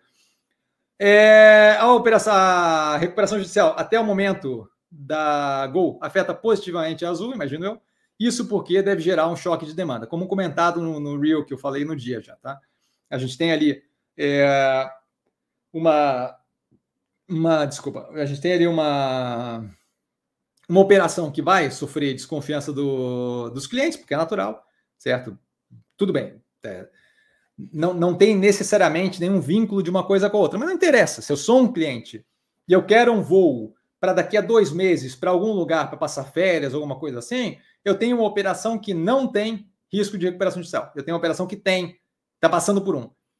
Eu, assim, se o preço é próximo o suficiente, eu não vou arriscar a, a, a que não está passando, a que está em recuperação judicial, certo? Porque não tem porquê. Não faz sentido. Certo? A escolha é o mais seguro possível. Então, assim, eu acho que a gente vai ter algum nível de demanda, de choque de demanda positivo. Com relação à primeira pergunta, e, e por enquanto é isso que dá para dizer, tá? Talvez algum nível ali de. Talvez, talvez algum nível de tomada de pedaço de operação da Gol para aliviar o peso, alguma coisa assim. Mas acho, acho, não sei se é muito provável não. Mas, mas daí é, é, talvez, talvez. Não tem nenhum indicativo disso por enquanto, tá? Com relação a Azul pedir recuperação judicial, é só olhar o cronograma da dívida, certo? A Azul está com o próximo, com a próxima tem caixa cobrindo pedaço considerável e a próxima amortização que a gente tem de grande porte é em 2028. Eu assim, ó, é, a gente a gente a gente pede recuperação judicial quando a gente não consegue lidar com compromisso financeiro. Eu não sei se 2028 é, é pouco tempo, mas assim, eu não vejo qualquer problema dela para pagar a gente tem uma operação que está batendo recorde no, no nível de EBITDA, então, assim, eu estou zero preocupado. Não vejo qualquer racional que possa levar a Azul a pedir recuperação judicial. Como dito, você olha para o cronograma da dívida, você vê a próxima amortização de relevância, que, que não é nem de grande porte, é relevância. O resto não tem relevância, o resto é 400 milhões ano ali. Tá? A próxima recuperar, a próxima é, amortização de relevância lá em 2028. Então, até lá a gente está bem tranquilo. Zero, zero, zero, mas zero preocupado. Acabou de reestruturar a dívida, acabou de fazer todo o processo. A gente, inclusive, demorou para entrar na operação para ver o que seria. Tá? Eu estou eu tô bem. E a alavancagem vem caindo constantemente. Eu estou bem tranquilo com a operação da Azul. Não vejo qualquer racional que leve a colocar as duas no mesmo porte. Tá? André, bora dar like para o mestre, aliciando a galera. Agradeço. Augusto, galera, vamos deixar o like. Augusto também. É... Johnny, boa noite, querido professor. Estou aqui. Que... Chega, deu essa merda. Ai, ai, eu não consigo. Essa daí é um problema, porque às vezes eu não consigo cantar sem fazer a mãozinha, brother. É um problema. Augusto, Cassiano, porque o preço das ações é, reage quando o banco X ou Y corta ou eleva o preço-alvo, sendo que eles não têm bola de cristal? Ah, pois é, essa é uma ótima pergunta. Essa, essa é uma ótima pergunta. E é engraçado, porque é isso que acontece, acontece direto isso daí. E assim, o que eu posso te dizer é isso, assim, ó, isso daí é uma das provas cabais de que a operação é uma coisa e o preço do ativo é outra, certo? Quando você tem indicação, recomendação, é, você vê o efeito no mercado, seja positivo, seja negativo. Por quê? Porque aquilo dali afeta o psicológico de uma cacetada de gente. Seja, inclusive, institucional, certo? Isso daí afeta o psicológico de uma cacetada de gente. Quando você tem um mercado que está rodando com volume muito baixo, aí é pior ainda, porque você tem um volume pouco de negócio, pequeno de negociação, que faz com que qualquer oscilação para cima ou para baixo seja mais agressiva. E aí você tem um monte de gente desesperada ou, ou querendo correr atrás do ouro, certo? Corrida do ouro, por causa de uma indicação positiva, fazendo aquele movimento sozinho no mercado.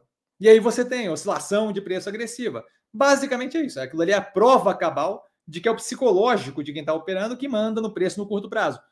Longo prazo, aí a realidade se impõe, mas no curtíssimo é isso que acontece. Direto, direto, direto. Falam alguma coisa. Bom, vocês lembram da Ocean Pact? Vinha o preço derretendo e o, as casas de análise e bancos vinham falando: ah, não, reduzimos o cortamos o preço-alvo, cortamos o preço-alvo, cortamos o preço-alvo e pimba, tomaram na cabeça. Mas veio uma galera junto com aquilo. Por quê? Porque é psicológico. Se você acredita numa coisa, você acaba afetando o mundo real. Bom, a gente nunca conseguiu controlar é, chuva, é, nível de chuva, clima do dia seguinte, com base em sacrifício humano, mas a gente tentou bastante, muito, muito, muitas, muitas civilizações, muitas vezes tentaram por um bom tempo. O que rolava de cabeça para chover no dia seguinte era sem noção. Fazia sentido? Não fazia, mas assim, a crença do negócio leva a efeitos no, no mundo real certo? Efeitos no curto prazo. Eventualmente a realidade se impôs, eventualmente a ciência chegou, e aí eu estou falando uma coisa mais generacional, é, ge, de, geração, generational, é, ge, geracional, talvez, em português, mas de gerações, mas eventualmente a realidade se impõe. Aí a ciência, hoje em dia, a gente não mata mais as pessoas para, vamos chamar de sacrifício humano. A gente não faz mais sacrifício humano para tentar gerar chuva no dia seguinte, mas teve uma época que rolava bastante disso. É isso, é a mesma vibe. Tá. Vitão! Boa noite a todos. Boa noite, Vitão. Sempre educadíssimo. Mestre, considera o mercado de ações dos Estados Unidos esticado? Sim, considero, considero exuberante, vamos chamar, vai, para não dizer inflacionado. Acha que o mercado pular é, antecipou o pouso suave, ficou caro? Não acho que antecipou o pouso suave nem nada. Acho que tinha muito dinheiro sobrando. A galera não tinha o que fazer com dinheiro, especialmente com aqueles auxílios que deram durante a pandemia, e a galera começou a injetar violentamente no mercado. Você tem ali algum nível de exuberância de sobra de capital por um bom tempo. E ele continua, e as demais bolsas mundiais, é, grande abraço, grande abraço, cara. As demais bolsas mundiais pouco me importam, certo? É, você tem um ou outro ativo interessante nesse momento na Europa, a Europa ainda passando por um baita de uma questão. E mais importante do que isso, a gente tem uma bolsa que a gente conhece, num país que a gente conhece, com uma política que a gente entende, que é o Brasil, por mais que seja uma zorra, eu, eu, eu, eu me sinto conhecedor da política aqui, certo? De modo que não faz nenhum sentido eu deixar os ativos no lugar que eu conheço, com a política que eu conheço, com a operação que eu conheço, que está de graça para ir para outro mercado. Não tenho qualquer interesse em nenhum outro mercado nesse momento. A hora que o Brasil fica caro, aí a gente começa a pensar. Por enquanto, aqui está de grátis e é um mercado que a gente, que, que a gente sabe lidar, certo? Então, não, não vejo qualquer sentido em ir para nenhum outro lugar. Azef, como você faz para aprimorar seus estudos sobre a sua área, economia? Pois é, minha área é economia mais ou menos assim, né? Eu fiz faculdade de economia, mas a área que eu atuo hoje em dia, não sei se dá para chamar de economia, economia. Aí ele continua, acredito que você deve estar sempre estudando e aprendendo algo novo. Se sim, como funciona a atualização dos seus estudos? Então, eu, eu acompanho duas mil, três mil notícias por dia, o que ajuda bastante a saber o que está acontecendo.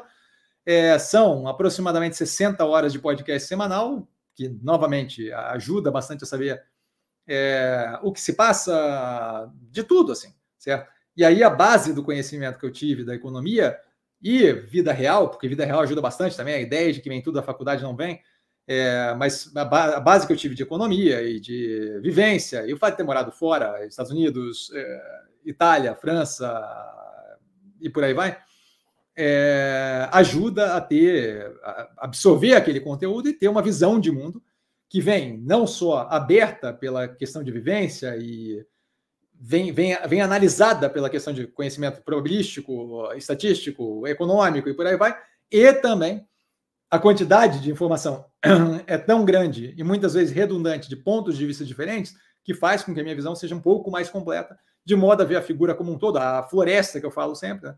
E não focar na árvore especificamente, o que me ajuda a ter uma visão mais clara é, das coisas, tendências que está acontecendo, e justamente quando eu olho, quando eu projeto as coisas no futuro, eu não estou só pensando em juros dos Estados Unidos vai cair ou vai subir. Estou vendo isso daí, estou vendo Biden, Blinken, é, Yellen e Trump e por aí vai, e acompanhando o processo como um todo.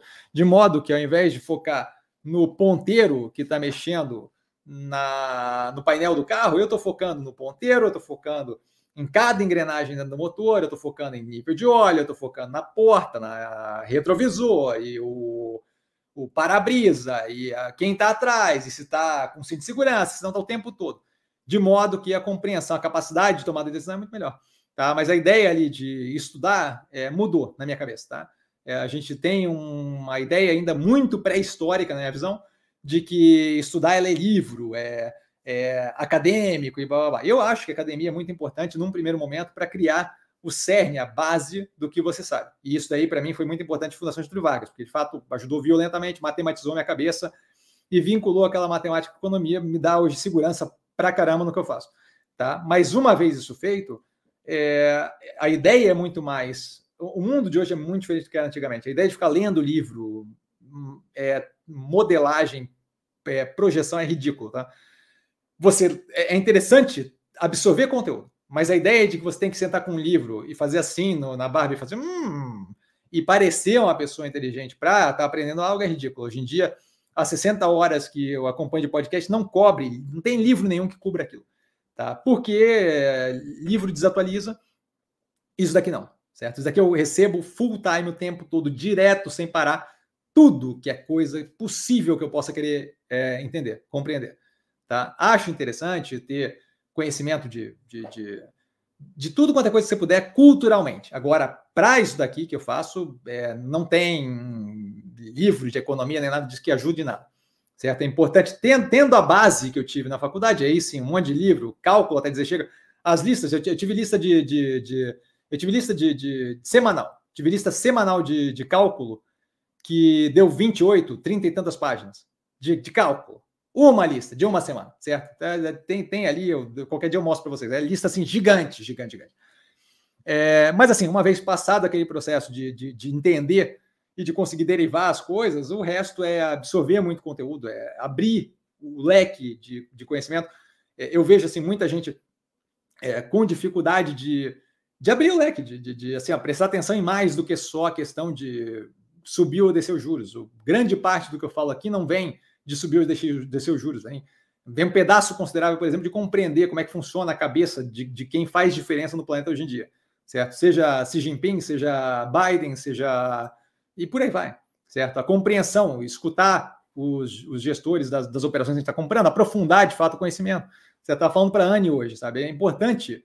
É, eu, eu, faço o canal aqui, faço as análises, dou mastigado, porque é importante escutar aquilo ali, entender aquilo ali, ver antes de sair alocando. Ah, eu achei que era banco e que é seguro. Assim, de, de, de, focar e entender o que eu estou dando mastigado para que o material aqui é feito abertura de mercado todo dia, compondo a tese, movimento da semana e análise, por que é relevante, certo? Então, é, não tem nenhum livro específico, não, mas acho que é, é, é, conhecimento contínuo, sem parar, sendo absorvido, tá?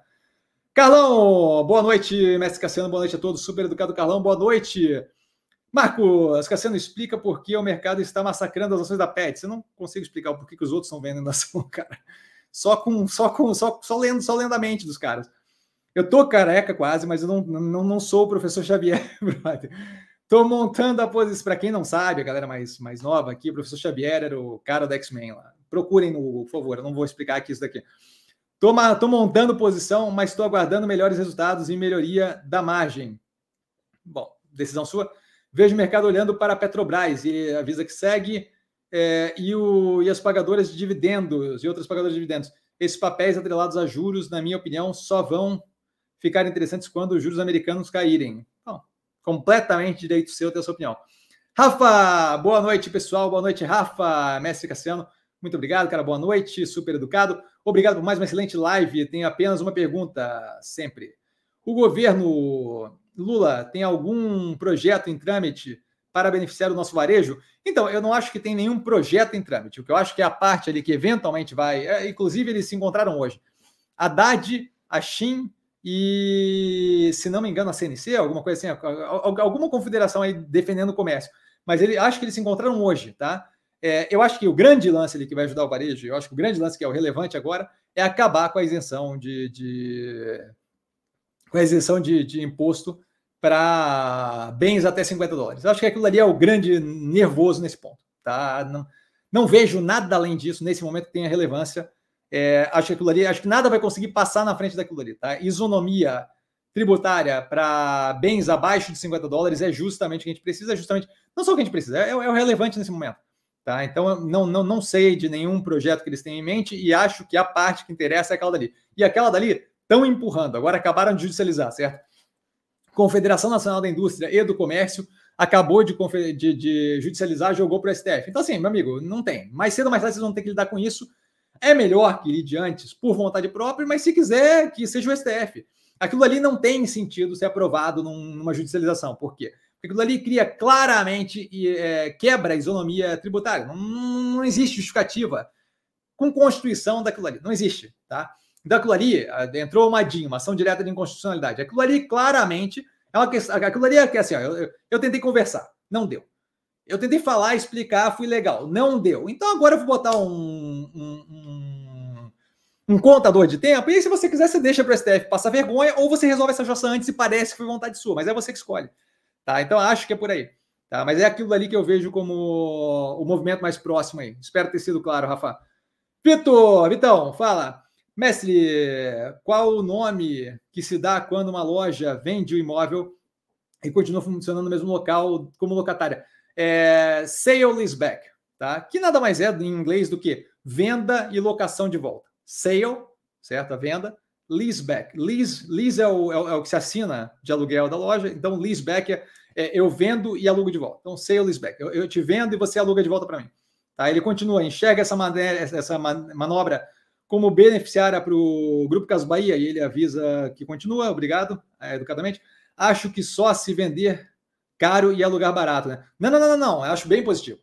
É, mesmo que não, eu não acho que é o caso, que eles, eu não acho que eles venderam de qualquer jeito, mas mesmo que fosse o caso de vender abaixo de preço de mercado, você tem um benefício que é o quê? Quando você vende um imóvel, é um bolo de dinheiro gigantesco que você desaloca do teu imobilizado. Aquilo dali libera caixa para a operação e é um delta daquilo, um 1,2% no máximo ali, tá? que você paga de aluguel. Então você tem aquele 90x% do resto que você pode usar para a operação, para desafogar a operação, para reduzir a alavancagem e por aí vai. Então eu vejo como um movimento muito inteligente, tá? Mesmo que você recebesse muito menos, numa situação de crise, se fosse, tá? Não acho que é o caso aqui, mas se fosse uma situação de crise, ainda assim, quando você faz esse tipo de movimento, você desimobiliza, é que o que você está pensando ali é, na qualidade, imagino eu, né? na qualidade da entrega operacional, mas esse não é o ponto. O ponto é que eu estou reduzindo a estrutura da operação e aliviando a minha estrutura de capital, certo? Quando eu faço sale leaseback, eu estou vendendo, vamos chutar que é um imóvel de um milhão de reais, vamos chutar que paga 1% de, de aluguel, tá? Quando eu tenho aquele imóvel, eu pago zero de aluguel, mas eu tenho um milhão de reais parado na jossa do imóvel. E aquele um milhão de reais podia ser um milhão a menos de dívida que eu tenho. Supondo que eu receba 90%, eu recebo 900 mil reais que queima minha dívida. E se eu for pagar 1% daquilo, é 9 mil reais que eu pago por mês. Mesmo que eu pague 1% em cima do 1 milhão lá, que é o valor de mercado, 10 mil reais por mês versus 900 pila travado ali que eu estou pagando, juros em cima de 900 mil que eu estou emprestado no banco. Então é, é, é, bem relevante, é bem positivo, tá? Eu tô, estou reduzindo o peso da minha operação como um todo, permitindo melhoria da estrutura de capital, permitindo. Não, não é positivo em todos os casos. Certo? Se eu estou tranquilo, não tem alavancagem, não tem por que fazer isso, certo? É, mas assim, nesses casos, para melhorar a estrutura de capital, é claramente sim. Se eu tivesse, supondo, 10% de desconto, né, vendesse por 90% do preço, ainda assim eu tenho 900 mil reais que vão deixar de, de, de, de, de, de cobrar é, em juros, certo? Se eu tenho ali juros de 10% só para facilitar o negócio, certo? Eu estou pagando ali 90 mil nesses, nesse, só para ter esse imóvel, certo? Porque eu tenho uma dívida de 900 pila que eu poderia queimar agora só para ter esse imóvel. Então, assim, entre o pagar o aluguel de 9 mil e os 90 mil do, do aluguel, não faz nenhum sentido, certo? Então, não, vejo qualquer, qualquer sentido em ficar todo imobilizado, tomando na cabeça juros por causa de, de estrutura de capital que fugiu do controle. Tá? Então, vejo sim como bem interessante, espero ter sido claro. André, like, like, like, like, aliciando o pessoal. Grande, grande Magno, tem, tem que falar o nome do outro. Grande Magno. Aluguel é sim um problema. O Basti fala muito sobre isso. Pois é, eu já não tenho como, como te ajudar, grande Magno. André, mestre, dentre as ações do portfólio ainda me falta Minerva. Nesse valor atual, seria muito alto o valor a pagar pela operação? Não acho nada alto, acho que está de graça. Como eu dito antes, eu não estou não, não alocando forte ali, porque o problema da operação, o problema do mercado com a operação é a questão do. Eu comentei isso acho que na live passada. O problema do mercado com a operação é, me parece ser a questão da compra do, das 16 plantas, eu sendo distribuição do Marfrig, que vai levar a operação a ficar um pouco inchada durante o começo, e aí, reduzindo aquela alavancagem com geração de fluxo de caixa forte, a gente começa a ver a operação voltando ao normal. Eles estimam que, dado do, do, do closing, do, do, fechamento da operação, 12 meses a gente está de volta no 0 a 0, 2,5 vezes dívida líquida sobre EBITDA. O mercado, obviamente, desconfia disso, certo? O mercado, obviamente, dizendo não tem como, é terrível, babá. Então, assim, dado que é um processo que vai levar um tempo, a gente não teve nenhum closing da operação ainda, dado que é um processo que vai levar um tempo, eu não vejo necessidade de sair correndo com a alocação de capital ali, porque eu acho que vai levar um tempo certo? Eu já tenho uma posição considerável em Minerva, no 5,20 de preço médio. Então, assim, eu não tenho pressa, mas eu consigo ver, assim, ó, eu imagino a possibilidade de eventualmente a gente começar a ver mercado melhorando, operações maturando e operações liberando caixa de um nível que eu não tenha mais como jogar no mercado, porque preços melhoraram, porque não é mais esse pânico todo, e a Minerva começar a receber injeção atrás de injeção de capital, justamente para alocar em um lugar que está descontado que eu tenho segurança médio e longo prazo e ainda vai estar com preço debilitado, talvez não tão debilitado quanto agora, mas ainda debilitado, tá? É, então, assim, não, não, vejo dificuldade da operação e até os 15 e tantos depois é, de passar esse processo, tá? Fora aumento de pagamento de dividendo e por aí vai, né? Na verdade, aumento de geração de lucro, que aí pode vir a ser, tá? Como dividendo. Demóstenes, boa noite, professor, boa noite a todos, super educado. Demóstenes, boa noite. O que esperar da MIPAR, mestre? Então, está comentado no aquecimento do quarto trimestre de 2023, mas espero continuidade na operação. Tá? Basicamente, ali, o efeito do, da redução da alavancagem começando a afetar o resultado, o resultado financeiro, de modo a justamente aliviar um pouco mais o lucro, mas nada, nada, nada muito fora do comum. Tá? Demóstenes, mudando o ativo, como o Banco Pan pode destravar valor? Eu acho que o mercado acordando, mas assim, é, a gente tem ali uma operação que entrega resultado consistente. Tá? A hora que a gente tiver um pouco mais de liberação, é, nesse momento mais de, de, tensão, juros mais altos, o banco começa a poder ser um pouco menos é, restrito. Aliás, diga de passagem agora, eles já devem começar no quarto trimestre, né? Devem ter começado com mais emissão de cartão, aí a gente começa a soltar as cordas ali e a operação começa a estourar. O fato da operação ter conseguido se manter entregando consistentemente resultado durante todo esse, esse período mais pressionado, me dá um horizonte bem positivo. Então, preocupação zero, mas eu acho que é mais uma questão de melhorar o cenário. Tá? Que daí a gente consegue. É, a operação ali está trabalhando bastante amarradinho para não fazer besteira e não ter um pico de aumento em inadimplência, que foi o que várias operações fizeram e tomaram na cabeça. Então, eu gosto da, da do conservadorismo. A questão é o mercado é, é, sei lá qual, qual é do mercado, mas assim, é, a operação entrega um resultado consistente, é muito mais uma questão da gente ver uma melhoria no cenário, porque o cenário acaba afetando o cliente do Banco Pan. O Banco Pan acaba pegando um cliente, um delta mais, um delta mais baixa renda, e aí acaba sendo afetado mais agressivamente por aumento de juros, inflacionamento e por aí vai, certo? Então, é basicamente isso, tá? Mas acho que é uma questão de tempo. Não acho que é uma questão de, de, de grande atitude deles. Acho que é uma questão da, de aliviar a pressão de política monetária, que tem aliviado, e aí a gente começar agora, por exemplo, como eles vão fazer, de começar a emitir mais cartão que eles estavam segurando justamente para controlar, é, para controlar preventivamente a inadimplência. O que eu vejo como bem positivo. Eu prefiro não passar perrengue e ter que crescer violentamente depois e ficar no, no, no, estável, especialmente em operação bancária, ficar no estável, segurar as pontas e aí poder continuar crescendo. Que foi o que o Banco do Brasil fez, por exemplo. Tá? Carlão, mestre na cotação atual de Grupo Caso Bahia. O ativo está com valor de mercado de 790 milhões. É muito baixo pela geração de caixa do ativo que, e, e ativos que possui. Na sua experiência em renda variável, e ele educadamente continua, é, já viu um cenário desse acontecer? Ah, já vi cenário de bastante jeito acontecer. É, insanidade no mercado é o que mais tem certo? Hum, e, e, assim, é, é, vale lembrar que é, acaba sendo positivo para a gente. Se vocês verem o salto de preço que teve é, de Ocean Pact, ali 240% em seis meses, alguma coisa assim, é o tipo de coisa que não faz sentido, certo? A operação, é, o valor de mercado da operação virtualmente quadruplicou nesse período. É, o que, que foi? A operação é, cada, cada barco deu quatro filhotes? Não é assim que funciona. Então, assim, sim, acontece direto. É, de, de, de, pânico generalizado, de muita pressão, e babá, não lembro de nenhum caso específico, mas acontece direto. Por quê? Porque é isso, assim. A gente aqui no canal está tentando desconstruir algo que foi construído por muito tempo. De que o mercado é soberano, de que o mercado sabe do que está falando, e o mercado não sabe de ufas do que está falando, certo? Vide é, o uso de preço-alvo, vide o chute constante de onde vai estar tá Ibovespa, que sempre erra, vide o erro dos últimos 21 anos, se não me engano, sei lá qual foi o número, mas estava no canal aí um tempo atrás, os últimos 20 anos, se não me engano, dos juros, é, e por aí vai, certo? É, é, erro atrás de erro, atrás de erro, atrás, por, por, quê? Porque se faz as coisas de um jeito que vende, se vende, por que, que vão parar? E aí continuam fazendo, fazendo, fazendo, e a gente continua é, trabalhando no mercado financeiro como se fosse essa, essa, esse conjunto de anedotas, certo? Então, é, infelizmente é isso que acontece. Ele continua, estão precificando mesmo falência. É, pois é. é. Um outro ponto que tem observado é uma negociação bem intensa com os bônus de subscrição.